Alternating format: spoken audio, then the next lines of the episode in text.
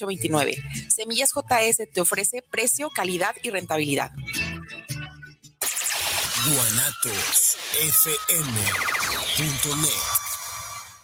Los comentarios vertidos en este medio de comunicación son de exclusiva responsabilidad de quienes las emiten y no representan necesariamente el pensamiento ni la línea de guanatosfm.net.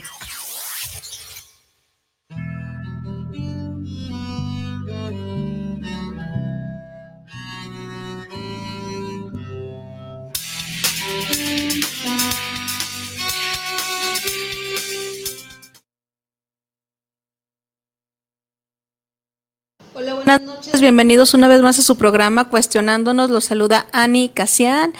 Eh, la semana pasada no pude venir porque no tuve quien me cuidara a mi chiquilla. Y el día de hoy Sergio no se pudo presentar porque tuvo una complicación ahí con su gatito. Entonces se nos puso malo el gatito y lo tuvimos que llevar con el veterinario. Eh, y al parecer el día de hoy fue, fue su alta. Y como mi amiguito Sergio es amante de los animales, pues está cuidando a su mascotilla. Pedro, ¿cómo estás? Muy bien, muy bien. Buenas noches. Aquí con el gusto de acompañarte nuevamente. Preséntate. Yo, yo sí te conozco ya de bastantito tiempo, bueno, como un añito, no más o menos, pero. No, ya pasó más. ¿Ya pasó más de un año? Qué rápido se va el tiempo, ¿verdad? Sí, ya, ya dos años. Ya dos años, ya dos años. Este. Ya, ya sí estuviste aquí, que en el programa de Cuestionándonos en una ocasión, ¿te acuerdas hablando de yoga? Sí, pero bueno, para las personas que, que no te conocen o que no, no, bueno, que no te conocen, preséntate a qué te dedicas, qué haces. Ah, muy bien, pues mira, yo soy Pedro Olivares Weber, eh, soy maestro de yoga, soy meditador, eh, pues una persona amante de, del crecimiento constante y demasiado inquieto y muy introspectivo. Ah, muy bien. Demasiado.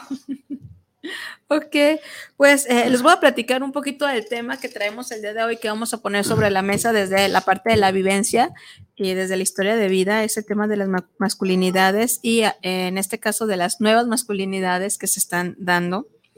Eh, en una ocasión estuvimos aquí en, en Guanatos en otro programa que se llama Despertares en el cuando cumplió sus, ¿qué eran? ¿Cinco años? ¿Seis años? Creo que cinco años. Cinco años de, despertares, entonces nos convocan.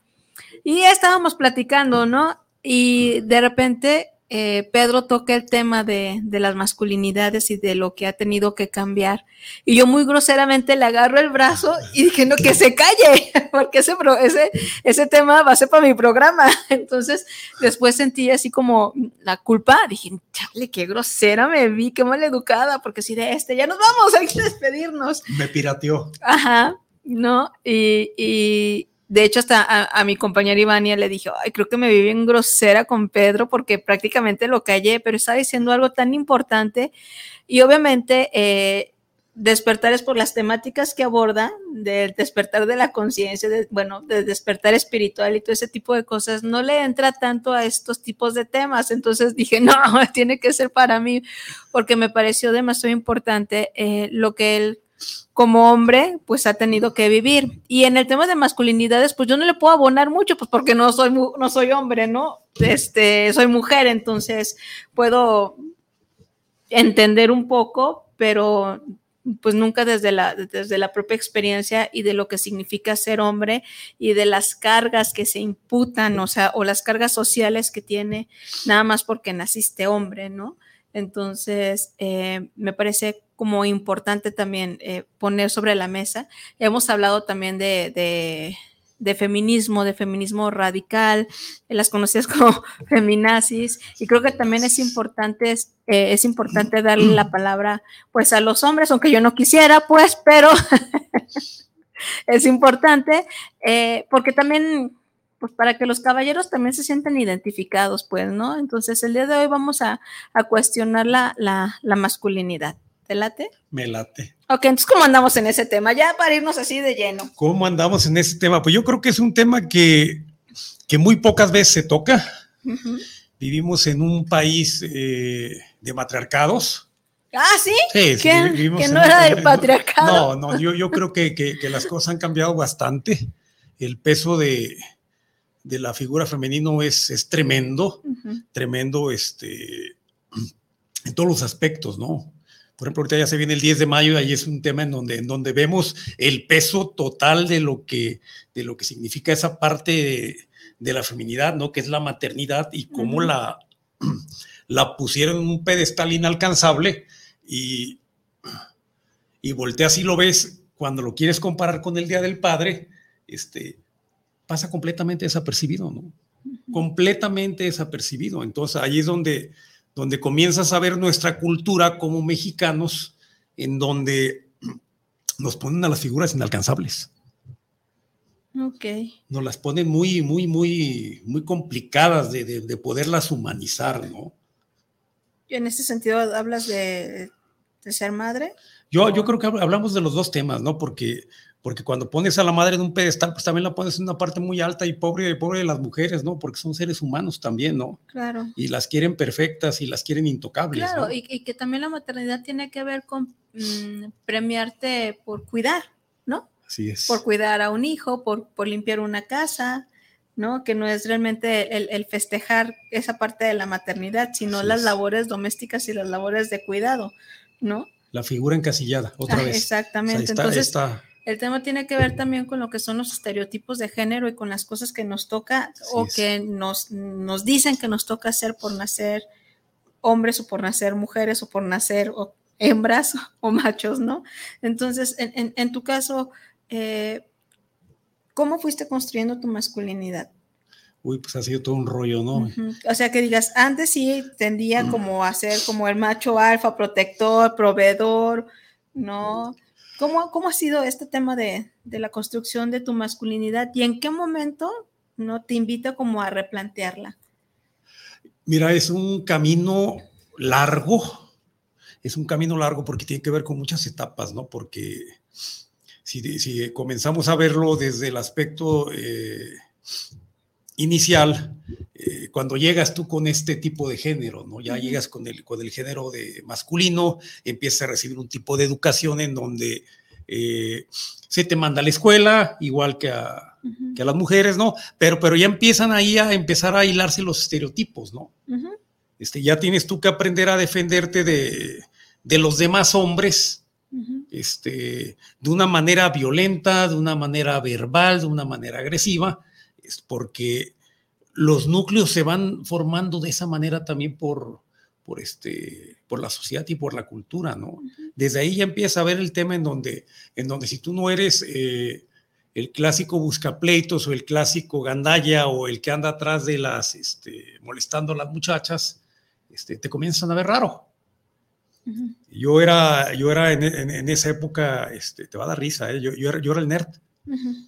No, me sigue dando, bueno, sigue siendo. Sí, sigo siendo un nerd, ¿no? Pero, pero, el nerd con mis lentecitos y muy callado y este acomplejado. No, no, no me hallaba en ese mundo que, que, me describían, o sea, no me, no me identificaba, ¿no? Yo no era el bravucón, yo no era el, el, que quería sobresalir, no, era un tipo que le gustaba mucho relacionarse, le gustaba hacer amistades, eh, pero se me complicaba mucho por mi por mi caminar que yo había tenido. Yo venía en aquellos años de una familia eh, divorciada, separada, de un padre alcohólico, de un padre adicto, de una madre este, con problemas de, esquizofrenia, pues me tocó complicadita. Claro, Entonces, crecer, muy complicadita. Sí, y, crecer con todo ese tipo de, cargas y de pesos atrás, eh, más los que te comienzan a agregar, ¿no? Eh, pues hijo de un padre alcohólico, pues ya te imaginarás el tipo de educación que se me fue dando, ¿no? O sea, tenías que ser el, el machito, este, el cemental, el, que tuviera muchas mujeres, el hombre fuerte, el violento, el proveedor. Muchas gracias. Y, tenía, y tenías que caminar con una, con una máscara, con un disfraz que no era el tuyo. Desde, desde ese momento este, yo pierdo mi identidad, comienzo a, a dejarla a un lado y comienzo a, copiar los modelos que había, ¿no? Entonces, bueno, para sobrevivir aquí en la escuela, este, tienes que ser el, más fuerte porque este, en aquellos años nos agarrábamos a guamas todo el tiempo, ¿no? Que no era bullying, ¿no? Y, no era, bullying, pero este, te tenías que, este, que, que, defender. Entonces yo empiezo a, yo conozco el deporte y empiezo a entrenar y empiezo a, este, a, formar una masculinidad distorsionada. ¿Cómo?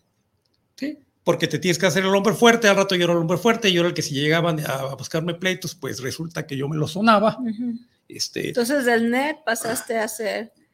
Oye, si te acuerdas como de los introyectos así que te, que, que te decía tu mamá o tu papá de, este, esto no hacen los hombres, esto, esto sí hacen los hombres, como en este caso a lo mejor inconscientemente, tú, bueno, por los hombres pistean, ¿no?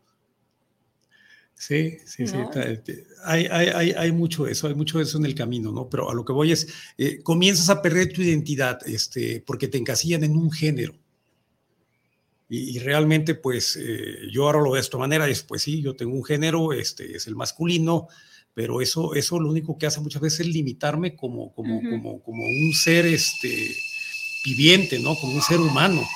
Entonces, eso es, eso es demasiado limitado para todo lo que yo este, traigo, traigo como alma, ¿no? Ya si nos queremos meter al tema este, espiritual, ¿no? Entonces dices... En ese, vámonos despacito, son dos horas, Pedro, tranquilo.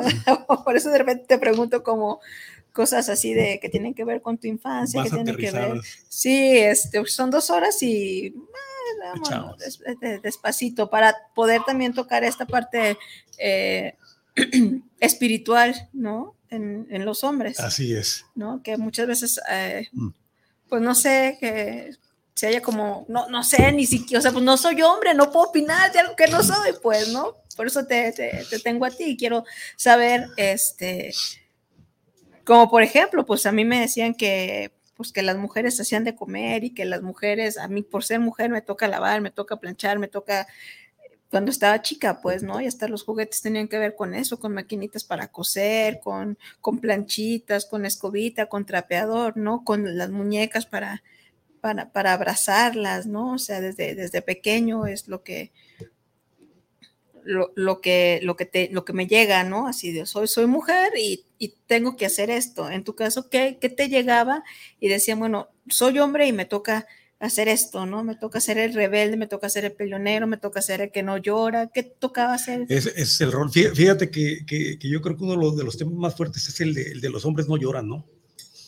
El de los hombres no expresan sus emociones, no expresan sus sentimientos, no, no expresan debilidad, no, no expresan eh, la necesidad de, eh, de, alguien que te acompañe, eh, de alguien que te apapache, ¿no? Y, yo creo que esa fue una de las, de las principales pues, vivencias que para mí fueron este, marcando mi, mi infancia, ¿no? El hecho de decir, este, pues tú eres hombre y te las tienes que arreglar. Y eres fuerte. Y, eres fuerte y, este, y no lloras y cállese y si te ven llorando, o sea, te dan otro, te dan otro zape, ¿no? Para que, para que no andes ahí este, chilloteando como niña, ¿no? O sea, ya desde ahí ya te empiezan a... Este... ¿Y qué se hace con todo eso? ¿Qué se hace con todas esas emociones? ¿Qué, ¿Cómo se van colocando? O, o esto también te ayuda como a ser más rebelde o, o a sacar más coraje o a ser bueno en el chingadazo o de que... Sí, te las tragas y, pues las emociones tienen que salir de una otra forma, ¿no? Y cuando, y cuando te das cuenta en el caminar que te tienes que defender y que tienes que este, tener una apariencia fuerte ante los demás para, para poder transitar esas épocas de la, de la, de la primaria, de la secundaria, este, pues te conviertes en alguien que realmente no eres tú, ¿no? Pero es una manera, este, primitiva de defenderse, ¿no? Claro. Cierro mi espacio emocional y proyecto una imagen eh, que es la que me va a brindar seguridad. O aquellas emociones que me validan, ¿no? Como hombre, agresivo. Sí es. Luego, qué interesante. Sí, sí, es todo, todo un rollito, todo un rollito. Y yo creo que se sigue viendo todavía hoy en día, ¿no? Todavía, eh, sobre todo esa, esa, forma en la que nos han encasillado. Yo, yo la, la, sigo observando y, y, te encasillan en un rol de proveedor que no puede fallar. Te encasillan con el paso de los años en un rol en donde también este, te limitan mucho eh, la forma de ver el éxito, porque el éxito nada más tiene eh, una sola forma de, manifestarse según los roles este, de la sociedad y que es a través del dinero. Claro. Entonces tú tienes la bolsa llena de billetes, tú Eres una persona este, buena para relacionarte, buena para hacer business. Entonces eres un- una persona exitosa. Eres ¿no? hombre. Ah, mira, e- es normal. O sea, eso es lo normal. Tú tienes que producir dinero, tienes que este, generarle seguridad a, a- a las gentes que, que dependen de ti económicamente y, este, y que no falte nada. Sin importar el, el precio que se paga, porque se paga un precio, ¿eh? Claro. Se paga un precio y se paga un precio, se paga un precio muy alto, que pasa completamente desapercibido porque es parte de la cultura de nosotros. y entonces también te llega el mensaje de, este, si quieres vieja, chingale, ¿no? Vuélvete exitoso, vuélvete adinerado, ¿no? O cómo te llega como ese mensaje, de decir, si te quieres casar, si quieres tener una mujer, tienes que tener algo que ofrecerles, tienes que tener, o sea, ¿cómo? ¿Cómo es en este, en este sentido? Mira, a mí me llega el mensaje en el tema mucha responsabilidad, más que, más que en cualquier otro tema, ¿no? Yo, yo jamás me he preocupado por, por el tema de, de si tú me vas a ver exitoso, este, te voy a traer, o si no me ves con un buen carro, este, no voy a generar este, una relación con, con alguna mujer. No, ese tema jamás me... No, pero que te, que, que te haya como llegado esa información a lo mejor de que tu papá te dijera, no, es que tienes que tener algo para darle seguridad a una mujer, tienes que ser responsable, tienes que tener trabajo, tienes que tener dinero, tienes que, Nunca lo aprendí de mi papá. ¿no? No, mi papá era un hombre muy exitoso, pero este era todo un tema. Era todo un tema. Él era el clásico macho este, mexicano con cuatro o cinco mujeres, eh, violento, eh, con el alcohol, con la desfachatez, eh, con el albur, con, o sea, el hombre, el hombre de aquellos tiempos, ¿no? O sea, muy, muy estereotipado, ¿no? Claro, que era lo que se esperaba y eso no decía que a lo mejor también él lo, lo padecía, ¿no? Sí, claro, él, él Porque, fue eh, víctima también, Claro, claro. Este, ¿en qué vive tu padre? No, ya no. Eh, ¿En qué año estaría él como en su apogeo? ¿En 50? Yo creo que a los 45 más o menos, 45 ¿no? años. 45 años. sí. aproximadamente, sí. Y te pregunto esto porque eh, hace, hace poco vi un, un documental que se llamaba La mujer, cosa de hombres. ¿no? O sea, no era como la mujer en sí, sino que eso era como cosa de, de los hombres, ¿no? Entonces, ajá, a- a- a- yo veía, y, mm, obviamente voy a hablar desde, desde ser mujer, este, y, y veía que e- es un documental español que se lo recomiendo que los busquen. Eh, y la mayoría de los comerciales hablaban precisamente de eh, lo que significaba ser mujer y lo que significa ser hombre, ¿no? Entonces se ve el hombre exitoso con su cigarro, ¿no? Con su copita de coñac, ¿no? Y con las viejas, ¿no? Y Atrás traje, de él, de y de traje, traje. trajeado, ¿no? impecable, ¿no? El, el dandy. Claro, así, ¿no? Así era. O, o decía, ay, por fin eh, no hay como hogar. Después de irme de vacaciones y cuidar a mis hijos y la familia, llego al hogar y bla, bla, bla. Y llega la señora y después de las vacaciones dice con él a chingarle a la casa y él a acostarse, a que le sequen, a que le den las chaclas, ¿no? Y que le den otra vez su copita. Y, eh, y, y los comerciales de las mujeres eran de que llegaba el marido de, ah, te traje esta nueva super plancha para que te ayude con las labores del hogar. O esta nueva lavatrastes, ¿no? Esos eran los comerciales Esos de eran los antes. comerciales Sí. de antes, ¿no? Entonces, digo, y eso no quiere, tú dices, ah, pinches privilegios de los hombres, ¿no? Tienen sus privilegios.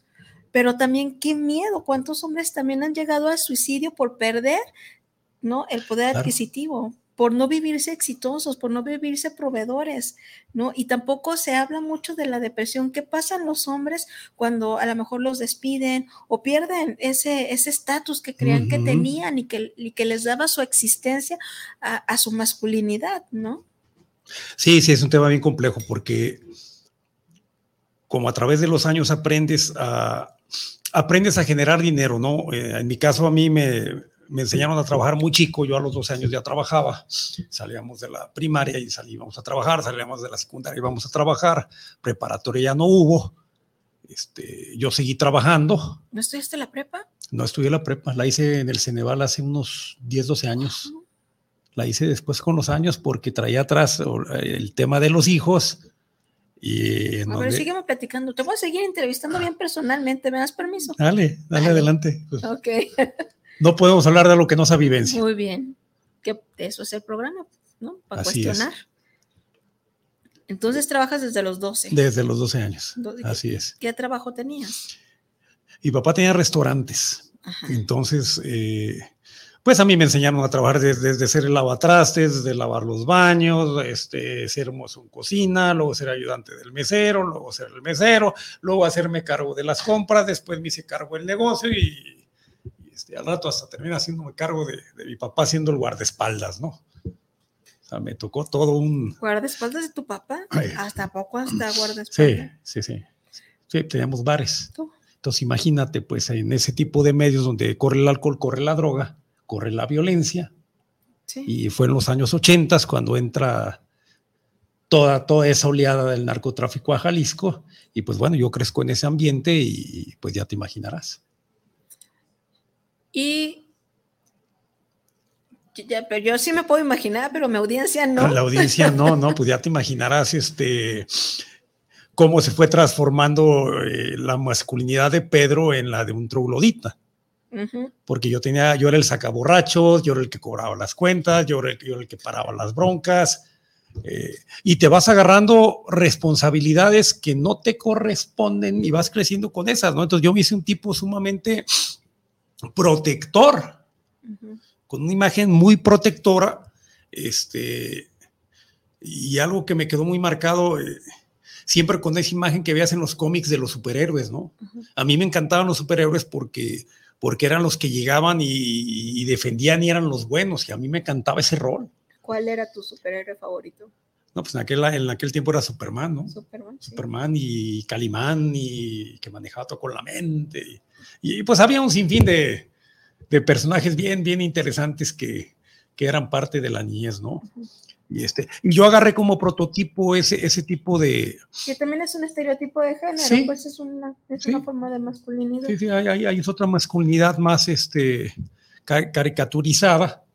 Y anhelada, ¿no? Y anhelada, ¿no? Porque eres el superhombre pero volvemos a lo mismo. Eh, eh, ¿Cuál es el superhombre? El que no se cansa. al Superman nunca lo ves llorando, no lo ves triste, no lo ves, o sea, no le pasa nada. Eres, eres Superman. Y yo crecí con esa, con esa estructura, ¿no? O sea, si te cansabas, ¿cómo que ya te cansaste? Si tienes 20 años, o sea, a tu edad, este, yo no me cansaba. No, pues yo sí. Pues no, pues hay que trabajar más horas hay mucho trabajo y, yo convertí el trabajo en una forma de vida. O sea, yo realmente yo trabajaba... ¿O vivías para trabajar? Vivía para trabajar. Trabajaba 14, y 16 horas. Realmente este, la, adolescencia pasó desapercibida completamente. Siempre con la manera este, del patrón de, generar. Y luego como mis papás se divorciaron y mi mamá quedó este, incapacitada emocionalmente por muchos años, pues yo era el que el que le tocaba que comprar la sala, que ya no había esto, que ya no había lo otro. O sea, yo lo hacía con todo gusto. O sea, era, era parte de esa naturaleza protectora, ¿no? Pero que se convierte después con el paso del tiempo en algo que, que pesa bastante, ¿no? Porque ya lo dan por un hecho.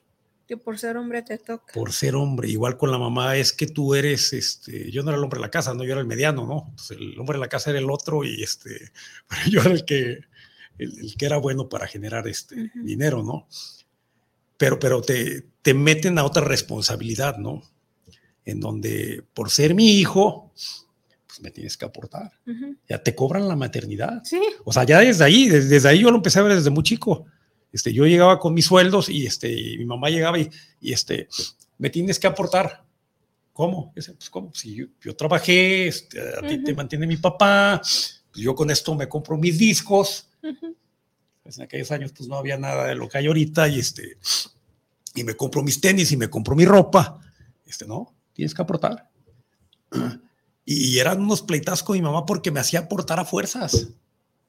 Y a veces era hasta, o te lo administraban, ¿no? Hay casos en los pues, No, no, yo no era nada dejado. Ah, menos mal. Nunca fui nada dejado con mi dinero, ¿no? Pero, pero volteas y dices, pues hay formas de pedir las cosas, ¿no? O sea, ¿por qué me cobras el hecho de, porque era, era clásicas? Es que soy tu madre y te di la vida y, y, y me tienes que mantener. ¿No? Desde ahí empieza. En mi caso sí empezó. Desde ahí empieza, ¿no? Otra, otra, otra carga más, ¿no? Ah, o sea, también tienes que mantener a la mamá. O sea, vas a mantener una familia, vas a mantener este, esposa, hijos, a la mamá y a lo que se siga sumando, ¿no? Si se enferma también el papá, ¿no? ¿Y, a, los cuántos, a los cuántos años te casaste? Me caso bien chico también, me caso a los 23. A los 23. Me caso a los 23 años. Comienzo a, pues comienzo, me meto a ese papel de, de hombre responsable, con toda la ilusión del mundo. La, la verdad es que no me preguntan, este, ¿recomiendas casarte? Sí, yo sí te recomiendo que te cases. Si estás enamorado, si tienes esa, esa ilusión y ese, ese deseo de formar una familia, este, vale la pena. Yo creo que vale mucho la pena. Son ocho años de casado muy buenos. Muy buenos. A mí se me olvida lo malo, lo tomo como experiencia siempre. Y, y, ahí empieza el rol, el otro rol, ¿no? En donde, en donde comienzas a formar una nueva familia, un nuevo hogar, en donde tratas de, eh, de llevar de una forma diferente la, la forma de convivencia, ¿no? Pero, pero sí esa base de, esa base de buscar ayuda. De lo que tú no recibiste en tu hogar primario, porque desde ahí vienen, vienen las broncas. Sí. Lo que, lo que yo no recibí en mi hogar primario lo tuve que empezar a buscar en otras figuras, lo tuve que buscar en terapia, lo tuve que buscar en grupos de autoayuda. Eh, y, así empezó mi caminar en el, en el nuevo rol de, de esposo, ¿no? Y, y, luego se embaraza, se embaraza Ceci este, en la luna de miel. Y pues no hubo ni siquiera esa transición en donde, en donde la pareja se conoce, ¿no?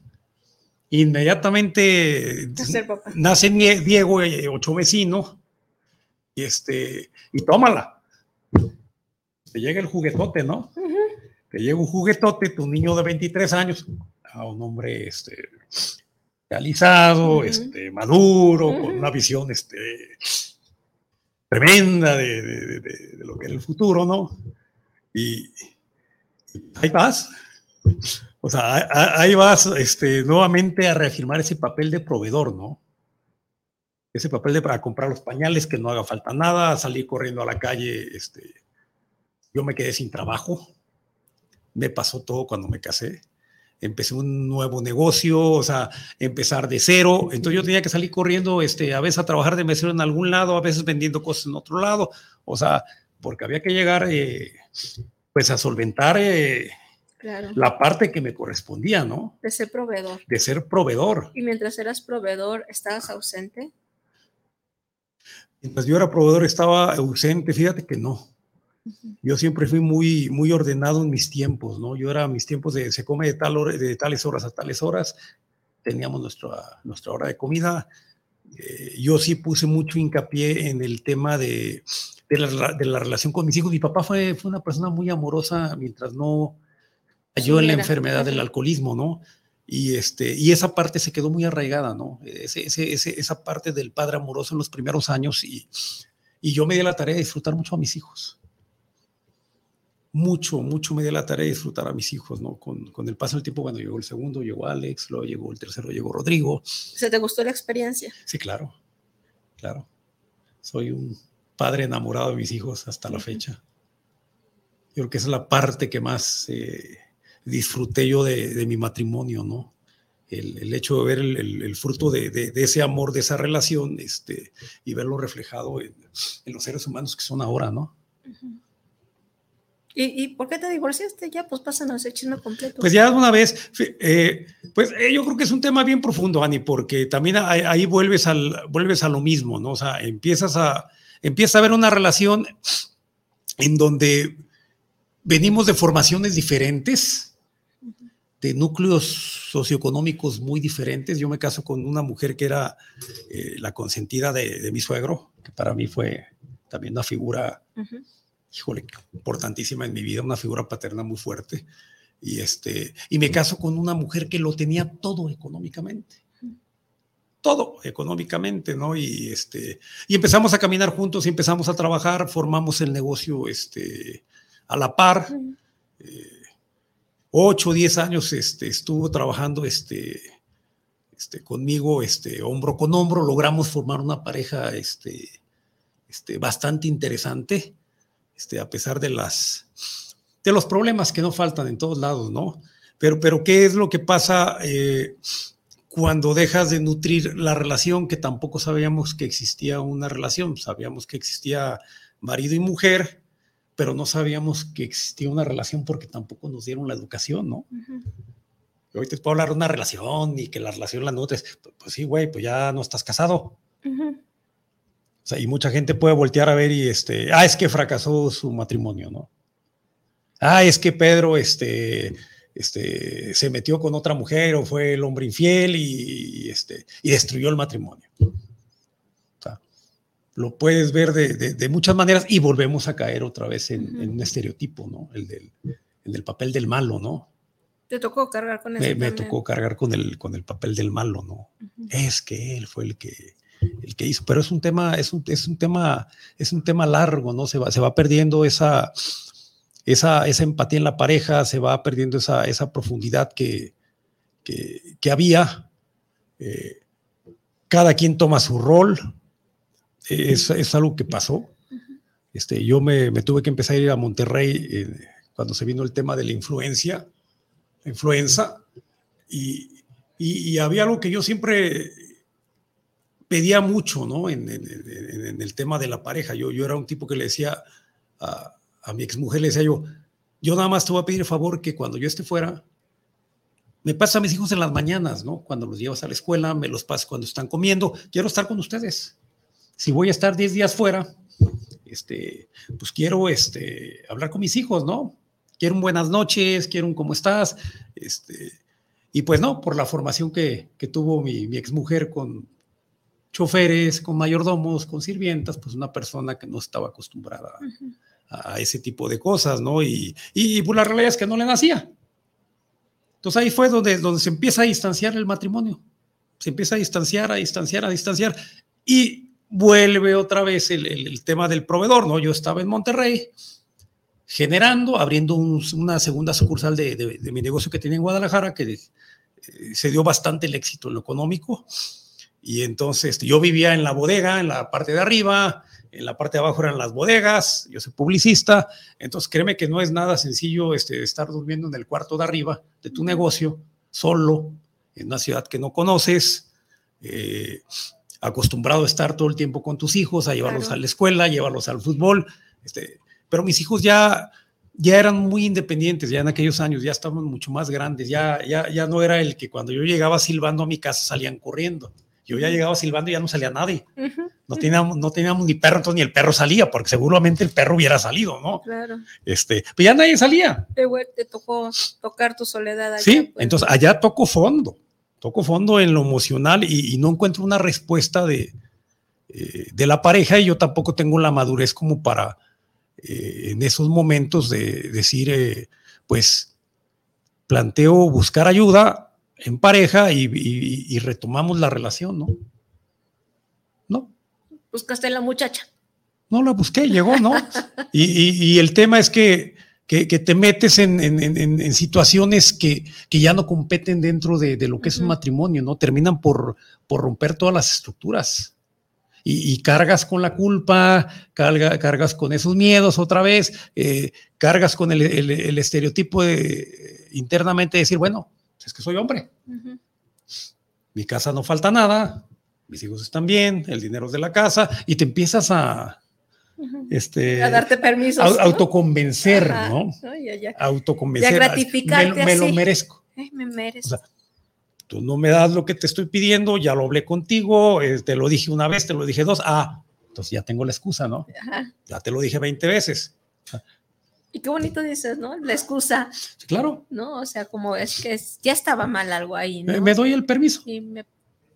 ¿Eh? y vas y te pegas un trancazo y vas y le pegas un trancazo a tus hijos y le pegas un golpe al núcleo familiar, ¿no? Al final de cuentas, ¿no? Y, y, se rompe este, completamente la, la armonía y ya no, ya no logramos pegar los pedazos. Ya no se, ya no se lograron pegar, ya no, ya logramos trascenderlo. Este, no hubo realmente interés de, este, de parte de, mi expareja. Este, le dio miedo la terapia. Yo sí soy un tipo que se mete y se mete y se mete y se mete y se mete se mete, ¿no? Pero bueno, este, al final del día volteas y, y, lo que también comentamos, ¿no? O sea, de decir, te conviertes únicamente en un proveedor. Ya no hay otra parte interesante, ¿no? Ya es, si cada cuatro años me cambias de camioneta, este, tú ya esperas el premio, ¿no? Claro. Es que cada cuatro años me cambian de camioneta y cada cuatro años me cambian de modelo y cada cuatro años voy y escojo este, la que me gusta y la alcanza mi viejo, ¿no? y, paga las colegiaturas y, este, y, está en las juntas y está, yo, yo era el tipo papá modelo. Tú me podías decir, ay, mira nomás qué buen marido y mira nomás que, este, y te, y te vuelves a encasillar en otro rol, ¿no? Otra, otra figura más, ¿no? Mira, el papá perfecto, el marido perfecto, el proveedor perfecto. Mientras todo marcha bien, todo es perfecto. Para los tuyos y para los de afuera y para todo el mundo. Y, pues como tú traes también esa imagen de superhéroe, pues es padrísima, ¿no? Para el ego. Para el ego.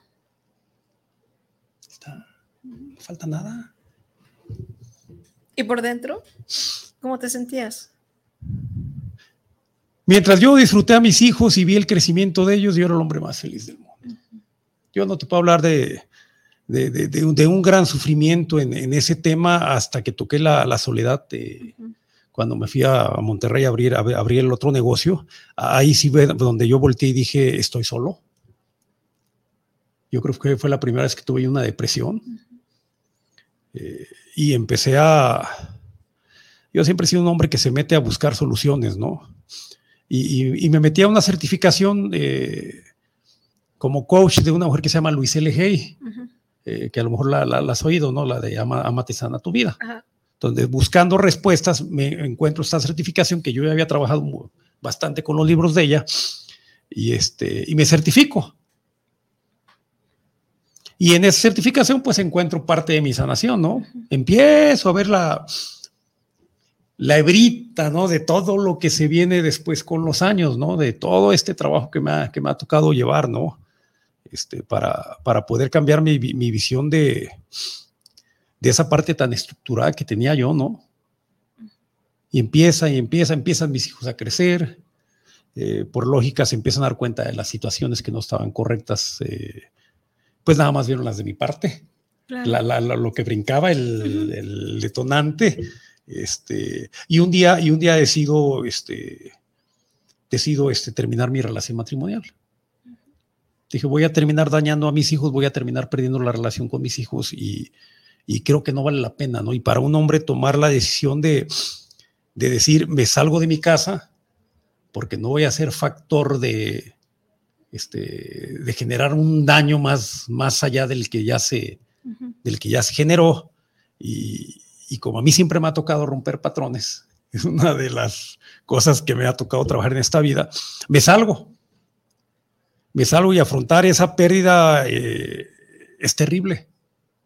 Es, algo muy fuerte, ¿no? Porque si tú dijeras, bueno, tengo el paliativo del alcohol, de las drogas, me duermo, no pasa nada, que también es parte del machismo, yo soy rehabilitado. Entonces llega un momento en el que también tú tienes problemas con el uso de sustancias. Muy joven. ¿Qué edad tenías? De los 14 a los, 20, a los 21. Muy chavito.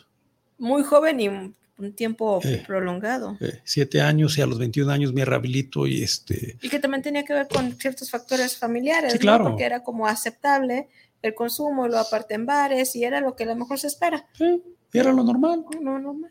Era lo normal, o sea, era parte de, de esa estructura este, disfuncional, codependiente, y, este, y era la manera en la que se podía sobrevivir y caminar, ¿no? Para mí las drogas y el alcohol fueron el, el paliativo que me permitieron superar en, e, ese espacio este, mi soledad y mis, y, mis, este, y mis traumas y la separación de mis padres y los maltratos y la violencia que yo viví. Pero me tocaba después romper con todo ese esquema. O sea, romper con todo ese patrón de, eh, del hombre macho, del hombre violento, del hombre este, que controla con el dinero, con el poder. O sea, híjole, es una tarea, una tarea muy grande. Sí, claro. Romper esos estereotipos, ¿no? ¿Tienes poco que te divorciaste? Tengo dos años pasaditos. O sea, divorcio en pandemia. Eh, poquito antes de la pandemia, un mes antes. Uh, tocaste la soledad y el aislamiento y, Pues me y tocó- sobriedad, ¿no? Pues la sobriedad desde los 21 años estoy sobrio. Entonces ya son son 33 años sobrio, entonces es un camino muy diferente Claro. también, muy, muy diferente a- al de cualquier otra persona que, que sigue buscando refugios para evadirse. ¿no? Ujú. Aquí ha sido es, llega un problema, resuelves el problema, llega un problema, resuelves un problema. Tienes alguna emoción, algún conflicto, buscas ayuda. Yo eso fue lo que aprendí, ¿no? ¿Y en qué momento empezaste a, a notar que, eh, o qué pasaba en tu vida cuando empezaste a notar que necesitabas cambiar ciertos introyectos o, o ciertos estereotipos de, de la masculinidad? Que digas, es que por aquí no, no es. El tema proveedor.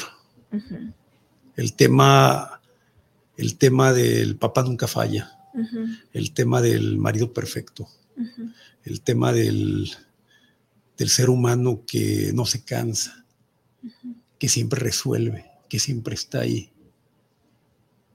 Eso fue lo que me empezó. Cuando yo empiezo a ver eh, que no recibo lo mismo, cuando yo empiezo a ver, eh, lo tengo bien marcado. En una ocasión yo llegué a tu casa, eh, la mamá de mis hijos eh, padeció un cáncer ujú. le estuvieron dando quimioterapias y, y pues yo tuve la fortuna de poderla llevar a un lugar donde, donde podía estar con todas las comodidades, ¿no? Ujú. Tenía la solvencia económica, este, le renté una casa de sueño, le puse chofer, le puse tres sirvientas, mis hijos estaban atendidos, yo tenía que estar yendo y viniendo y, cuidándola. Y cuidándola, ¿no? Pero llega un momento en que, en que comienza a ver la presión eh, de tanto trabajo por todos lados. Y también comienza el tema que decíamos ahorita, ¿no? Que de repente llegas a una casa, una locura, esto era una casa de 5 mil metros cuadrados, imagínate, y de repente tú llegas y, llega nadie.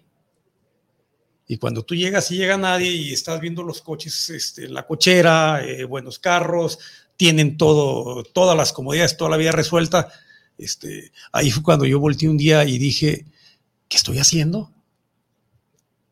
¿Qué estoy haciendo? Porque en lugar de, de estarles enseñando a mis hijos a valorar lo que, lo que, lo que su padre trabaja, lo, que- lo que su padre les da, estoy criando hijos en donde todo esto es normal, en donde ellos son merecedores y, este, y el papá les tiene que dar. Yo en ese momento volteo y digo, fíjate qué fuerte, ¿eh? Y en ese momento volteo y volteo y veo la casa y, y veo todo y, y dije, dije, no, dije, esto se acabó. Dije, se acabó el tarugo que se la pasa trabajando, que se la pasa viajando, que se la pasa matándose y que nadie lo atiende y que cuando se siente mal, todo el mundo sale corriendo, ¿no? Dije, se acabó. Y eso fue a la inversa, ¿no? De lo que tú viviste, porque te, te enseñaron a, a trabajar desde pequeño Sí. y eh, a lo mejor no querías eso para tus hijos, pero dices, no, también es necesario. Los enseñé a trabajar. Los, los llevaba a trabajar, los llevaba a, a- a lo que yo percibía, ¿no? O sea, los enseñé a trabajar, los enseñé a ser creativos, los, les di educación que yo no la tuve, les di deporte que pues, yo lo encontré porque ya era parte de mi, de mi personalidad el, el deporte. Este, les di una, una educación religiosa en escuelas este, católicas, porque es lo que se acostumbra aquí en nuestro país, ¿no? Y, y- y creo que fue un aprendizaje para mí también bien importante, fue algo bien, bien bonito, muy padre, ¿no? Pero, pero, pero volteé así y se perdió el piso, se perdió el piso ahí, ahí con, con los chavos. Este, todo lo que ellos recibieron creían que era normal. Si yo era el Dios omnipotente, claro, así me veían. Como que, wow, mi papá, o sea, mi papá nos llevó a Disneylandia, mi papá, este, Rey Midas, se ¿no? fue de campamento con nosotros y, y- y sí, yo fui un papá muy cercano a mis hijos. No, que, que- que es algo que vale la pena hacerlo. Yo lo volveré a hacer otra vez. Todo lo mismo que hice lo volveré a hacer en cuanto a la relación con ellos, ¿no? Pero, pero ahí es donde yo volteo y toco fondo y digo, yo no, ya no voy a ser un proveedor. y comienzo a cuestionar a, a, mi pareja, ¿no? A decirle, oye, pues yo ya me cansé, yo también me canso, ayúdame a administrar, bájale aquí, bájala allá. Este proceso de vida que estamos llevando por tu cáncer es temporal. Toda esta gente que está trabajando para nosotros es temporal. Vamos a regresar a nuestra casa a nuestra clase media, este, normal. Teníamos nuestra casa propia, teníamos un rinconcito muy bonito. Sea, vamos a regresar. Y pues ya no les gustó cuando lo regresé. Se acabó el tratamiento, se acabaron las quimioterapias y, este, y un día les dije, ya cumplí. Eres una mujer libre de cáncer, ustedes cuates a, a seguir estudiando y este, y este, este ser humano pues necesita bajarle a todas las, a todas las presiones y a todos los compromisos que trae, no corriendo de una ciudad a otra, luego abrir la tercera ciudad también. Entonces, cuando yo comienzo a decir, basta, se acabó. Se acabó el papá este, que todo les da. Ya, ya no les gustó. No, supongo. Ya no, ya no les agradó. Ya no les agradó.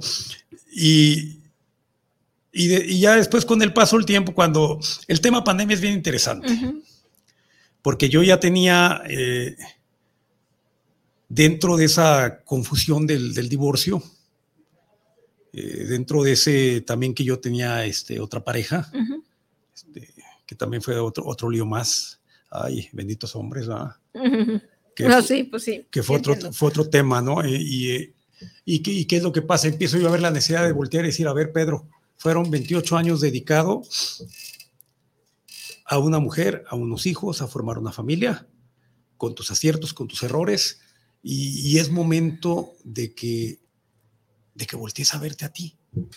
Y no porque yo no haya recibido durante todos esos años, no, claro, yo tuve mis, todas mis bondades, todos mis beneficios, ¿no? Todas, también mis salidas, este, este, a Monterrey a trabajar también eran padres y amplié mi núcleo de amistades, eh, conocí más gente, me hice maestro de yoga. Allá fue eh, donde empezaste. Empiezo aquí, empiezo aquí en Guadalajara dos años antes y luego allá en Monterrey me sigo certificando.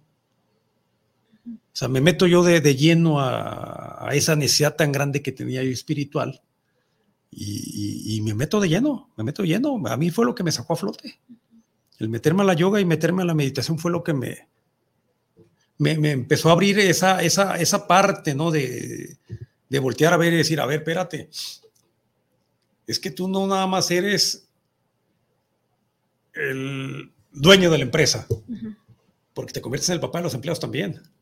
O sea, no eres el patrón de toda la gente que trabaja para ti, no eres el que le resuelve sus vidas nada más, no eres el esposo amoroso que resuelve y la cuida, no eres el papá que provee, educa, corrige, este, y que nunca se cae. Y empiezo a darme cuenta que hay un ser humano atrás, porque yo fui muy duro conmigo, fui muy duro, o sea, tenía una capacidad de resiliencia muy grande, pero troné. Y empiezo a voltear a ver esa parte en donde volteas y saber, espérate, ¿qué estás haciendo? O sea, hay algo más allá de todos estos roles en los que yo me metí. Claro. Nadie me obligó. Yo me enamoré de esta mujer y decidí formar una vida con ella, ¿no? Este, yo tuve estos tres hijos y, y me toca esa parte, ¿no? pero cuando ya los empieza a ver grandes y mayores y, y, que cada quien decide tomar su camino suelto, yo suelto, suelto, suelto y me quedo con Pedro, que ha sido una de las partes más difíciles de mi vida. me quedo con Pedro. Y, hace rato mm, platicabas como de tu relación extramarital y, y que en la y la pandemia, ¿no? Este, esta chica, ¿qué viene y genera en ti? Pues mira, parte, parte de lo que generaba y me agradaba era que tenías una compañía. Tenías una compañía, pero la realidad es que tú ya tienes una, vivencia de 28 años, tú ya tienes una idea este, de lo que quieres, de lo que no quieres, o más bien en esos momentos yo sabía que no quería. Este, yo no quería volver a ser el proveedor de nadie, yo no quería volver a hacerme cargo de otro ser humano, Yo lo que estaba buscando era, era una compañera que caminara conmigo hombro con hombro y que si decidiera este, llevar una relación a largo plazo y hacer las cosas eh, de una manera consensuada entre los dos, este, pues tocaba de mitad y mitad, ¿no? Sí, claro. Tú pones tu mitad como ser humano, yo pongo la mía, formamos la relación. Ahí sí ya sabía lo que, lo que quería como, como relación. Y pues las cosas no se dieron, ¿no? Te, notaste que estaba repitiendo ciertos patrones que no te funcionaban. Así es. En cuanto yo me veo con los mismos patrones, volteo y, aunque me costó mucho trabajo, ¿no? Me lo dijiste hace rato. Ah, te tardaste, Pedro. y es bueno. El terco no experimenta en cabeza ajena, ¿no? Y, y, realmente cuando yo volteo y veo que no encuentro lo que estoy buscando en otra persona y que me voy a volver a convertir en el proveedor, en el salvador y en el, en el, este, en el todas tuyas, este, renuncio. Sí, sí, volvemos aquí con el tema también, ¿no? De que eh, los hombres o muchas mujeres asumen a los hombres como que las van a salvar de algo. Así es. ¿no? Como este cuento de las princesas, Así es. Y eso que también el hombre tenga que salvar, pues es, difícil, está cabrón. Claro, porque pues nadie salva a nadie. No, no. Cada quien se salva. Entonces imagínate, volverte a convertir el proveedor y luego tratar de explicarle a la, a la, otra persona en esta etapa, decirle, a ver, espérame, tú vienes de un matrimonio este, ya este, que decides este, salirte, no funciona. Yo vengo de otro matrimonio en donde este, también las cosas no funcionaron con el paso de los años y vamos a repetir lo mismo. Y es fuerte, ¿eh? es fuerte porque, porque eh, la mujer en ocasiones no logra entenderlo. Es que va a ser el marido. Ya no soy ese marido. Ya no. Yo estoy buscando una compañera para crecer y para que juntos hagamos algo me vas a echar a mí toda la carga. Yo ya aprendí a decir que no. Yo ya no juego. Es lo que encuentro en esa nueva masculinidad, ¿no? En la volteas y dices, no, yo ya no quiero ser proveedor. Y no, no quiero salvar. No quiero salvarte. ¿Quieres? Le entramos, le entramos juntos y hacemos unas cosas padrísimas, ¿no? Sí, y que, y que también aquí entra el tema de, del, del amor romántico, ¿no? Sí es. ¿Cómo, cómo, cómo lo piensa la mujer de, ay, ah, maldito Walt Disney, ¿no? que nos pone como ese tipo de, oh, la Rosa de Guadalupe, pues. Sí, pero todo, todo eso no existe, pero también fíjate que todo eso ha cambiado mucho, ya, ya, no, ya hay mucha apertura, hay mucho conocimiento eh, para ambos géneros. Ay, no sé, yo todavía no sé. No te puedo decir que sí, porque también es algo cómodo para las mujeres tener un proveedor, ¿no? Entonces romper o tirar esa comodidad, no. Entonces, por eso te puedo, o sea, creo que estamos como en una situación de mucho cambio, de muchos ajustes entre, entre, lo femenino, lo masculino, entre el, ser hombre, el ser mujer. ¿No? Estamos en una situación, pero hay gente que todavía tiene como resistencia. Justo el día de hoy hablaba con una persona, una personita, una chica de 23, 24 años que decía, yo no toleraría, ¿no? Pagarle algo a, un date con alguien que esté quedando. yo, pues sí, como, ¿cómo? Sí, yo no, o sea, a mí que me paguen. Y yo digo, mm". como por qué, ¿no? Ajá, como, como por, o sea, sí, ¿por qué? O sea, ¿por qué si tú también estás quedando bien? ¿Por qué si tú también te la estás pasando padre? ¿Por qué también? O sea, y no digo que a lo mejor la primera cita, ¿no? A lo mejor... La tercera, la cuarta. Pero en algún momento también hay, que ver la reciprocidad, ¿no? si no, no hay relación. No. Así es. Entonces, todavía hay como ese tipo de pensamiento, ¿no? Como este, o, mujeres que de repente, no, yo sí quiero que, que, me bajen de la puerta, pues estás manco, ¿qué onda? No, o sea, te puedes bajar tú sola, ¿no? O hay mujeres que van como por el otro extremo, ¿no? O sea, y está costando trabajo entender entre lo, lo, femenino y lo, y lo masculino y, y, entrar en esos ajustes, ¿no? Porque también está como la otra parte violenta, ¿no?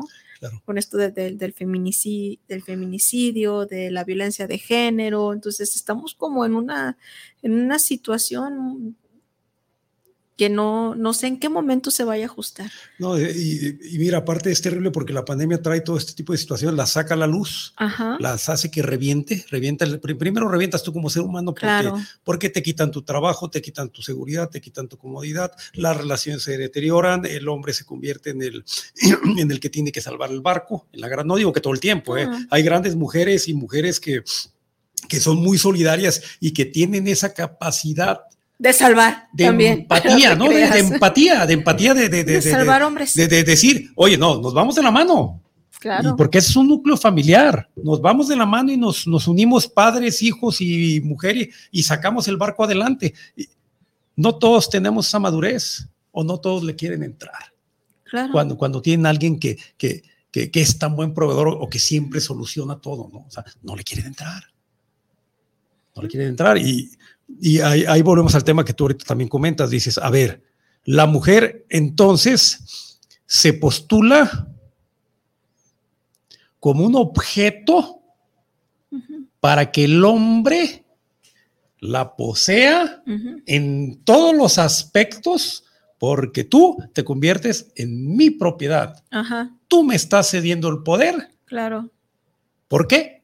Porque pues yo te voy a mantener, son acuerdos no hablados bien gruesos. Yo te voy a mantener, yo te voy a vestir, yo te voy a llevar al doctor, te voy a comprar seguro gastos médicos, te voy a pagar las uñas, el bilet, te voy a poner guapa, este, te voy a tunear, como dicen ahora los chavos, no, no, es que ya, ya, ya hay que agarrar las tuneadas.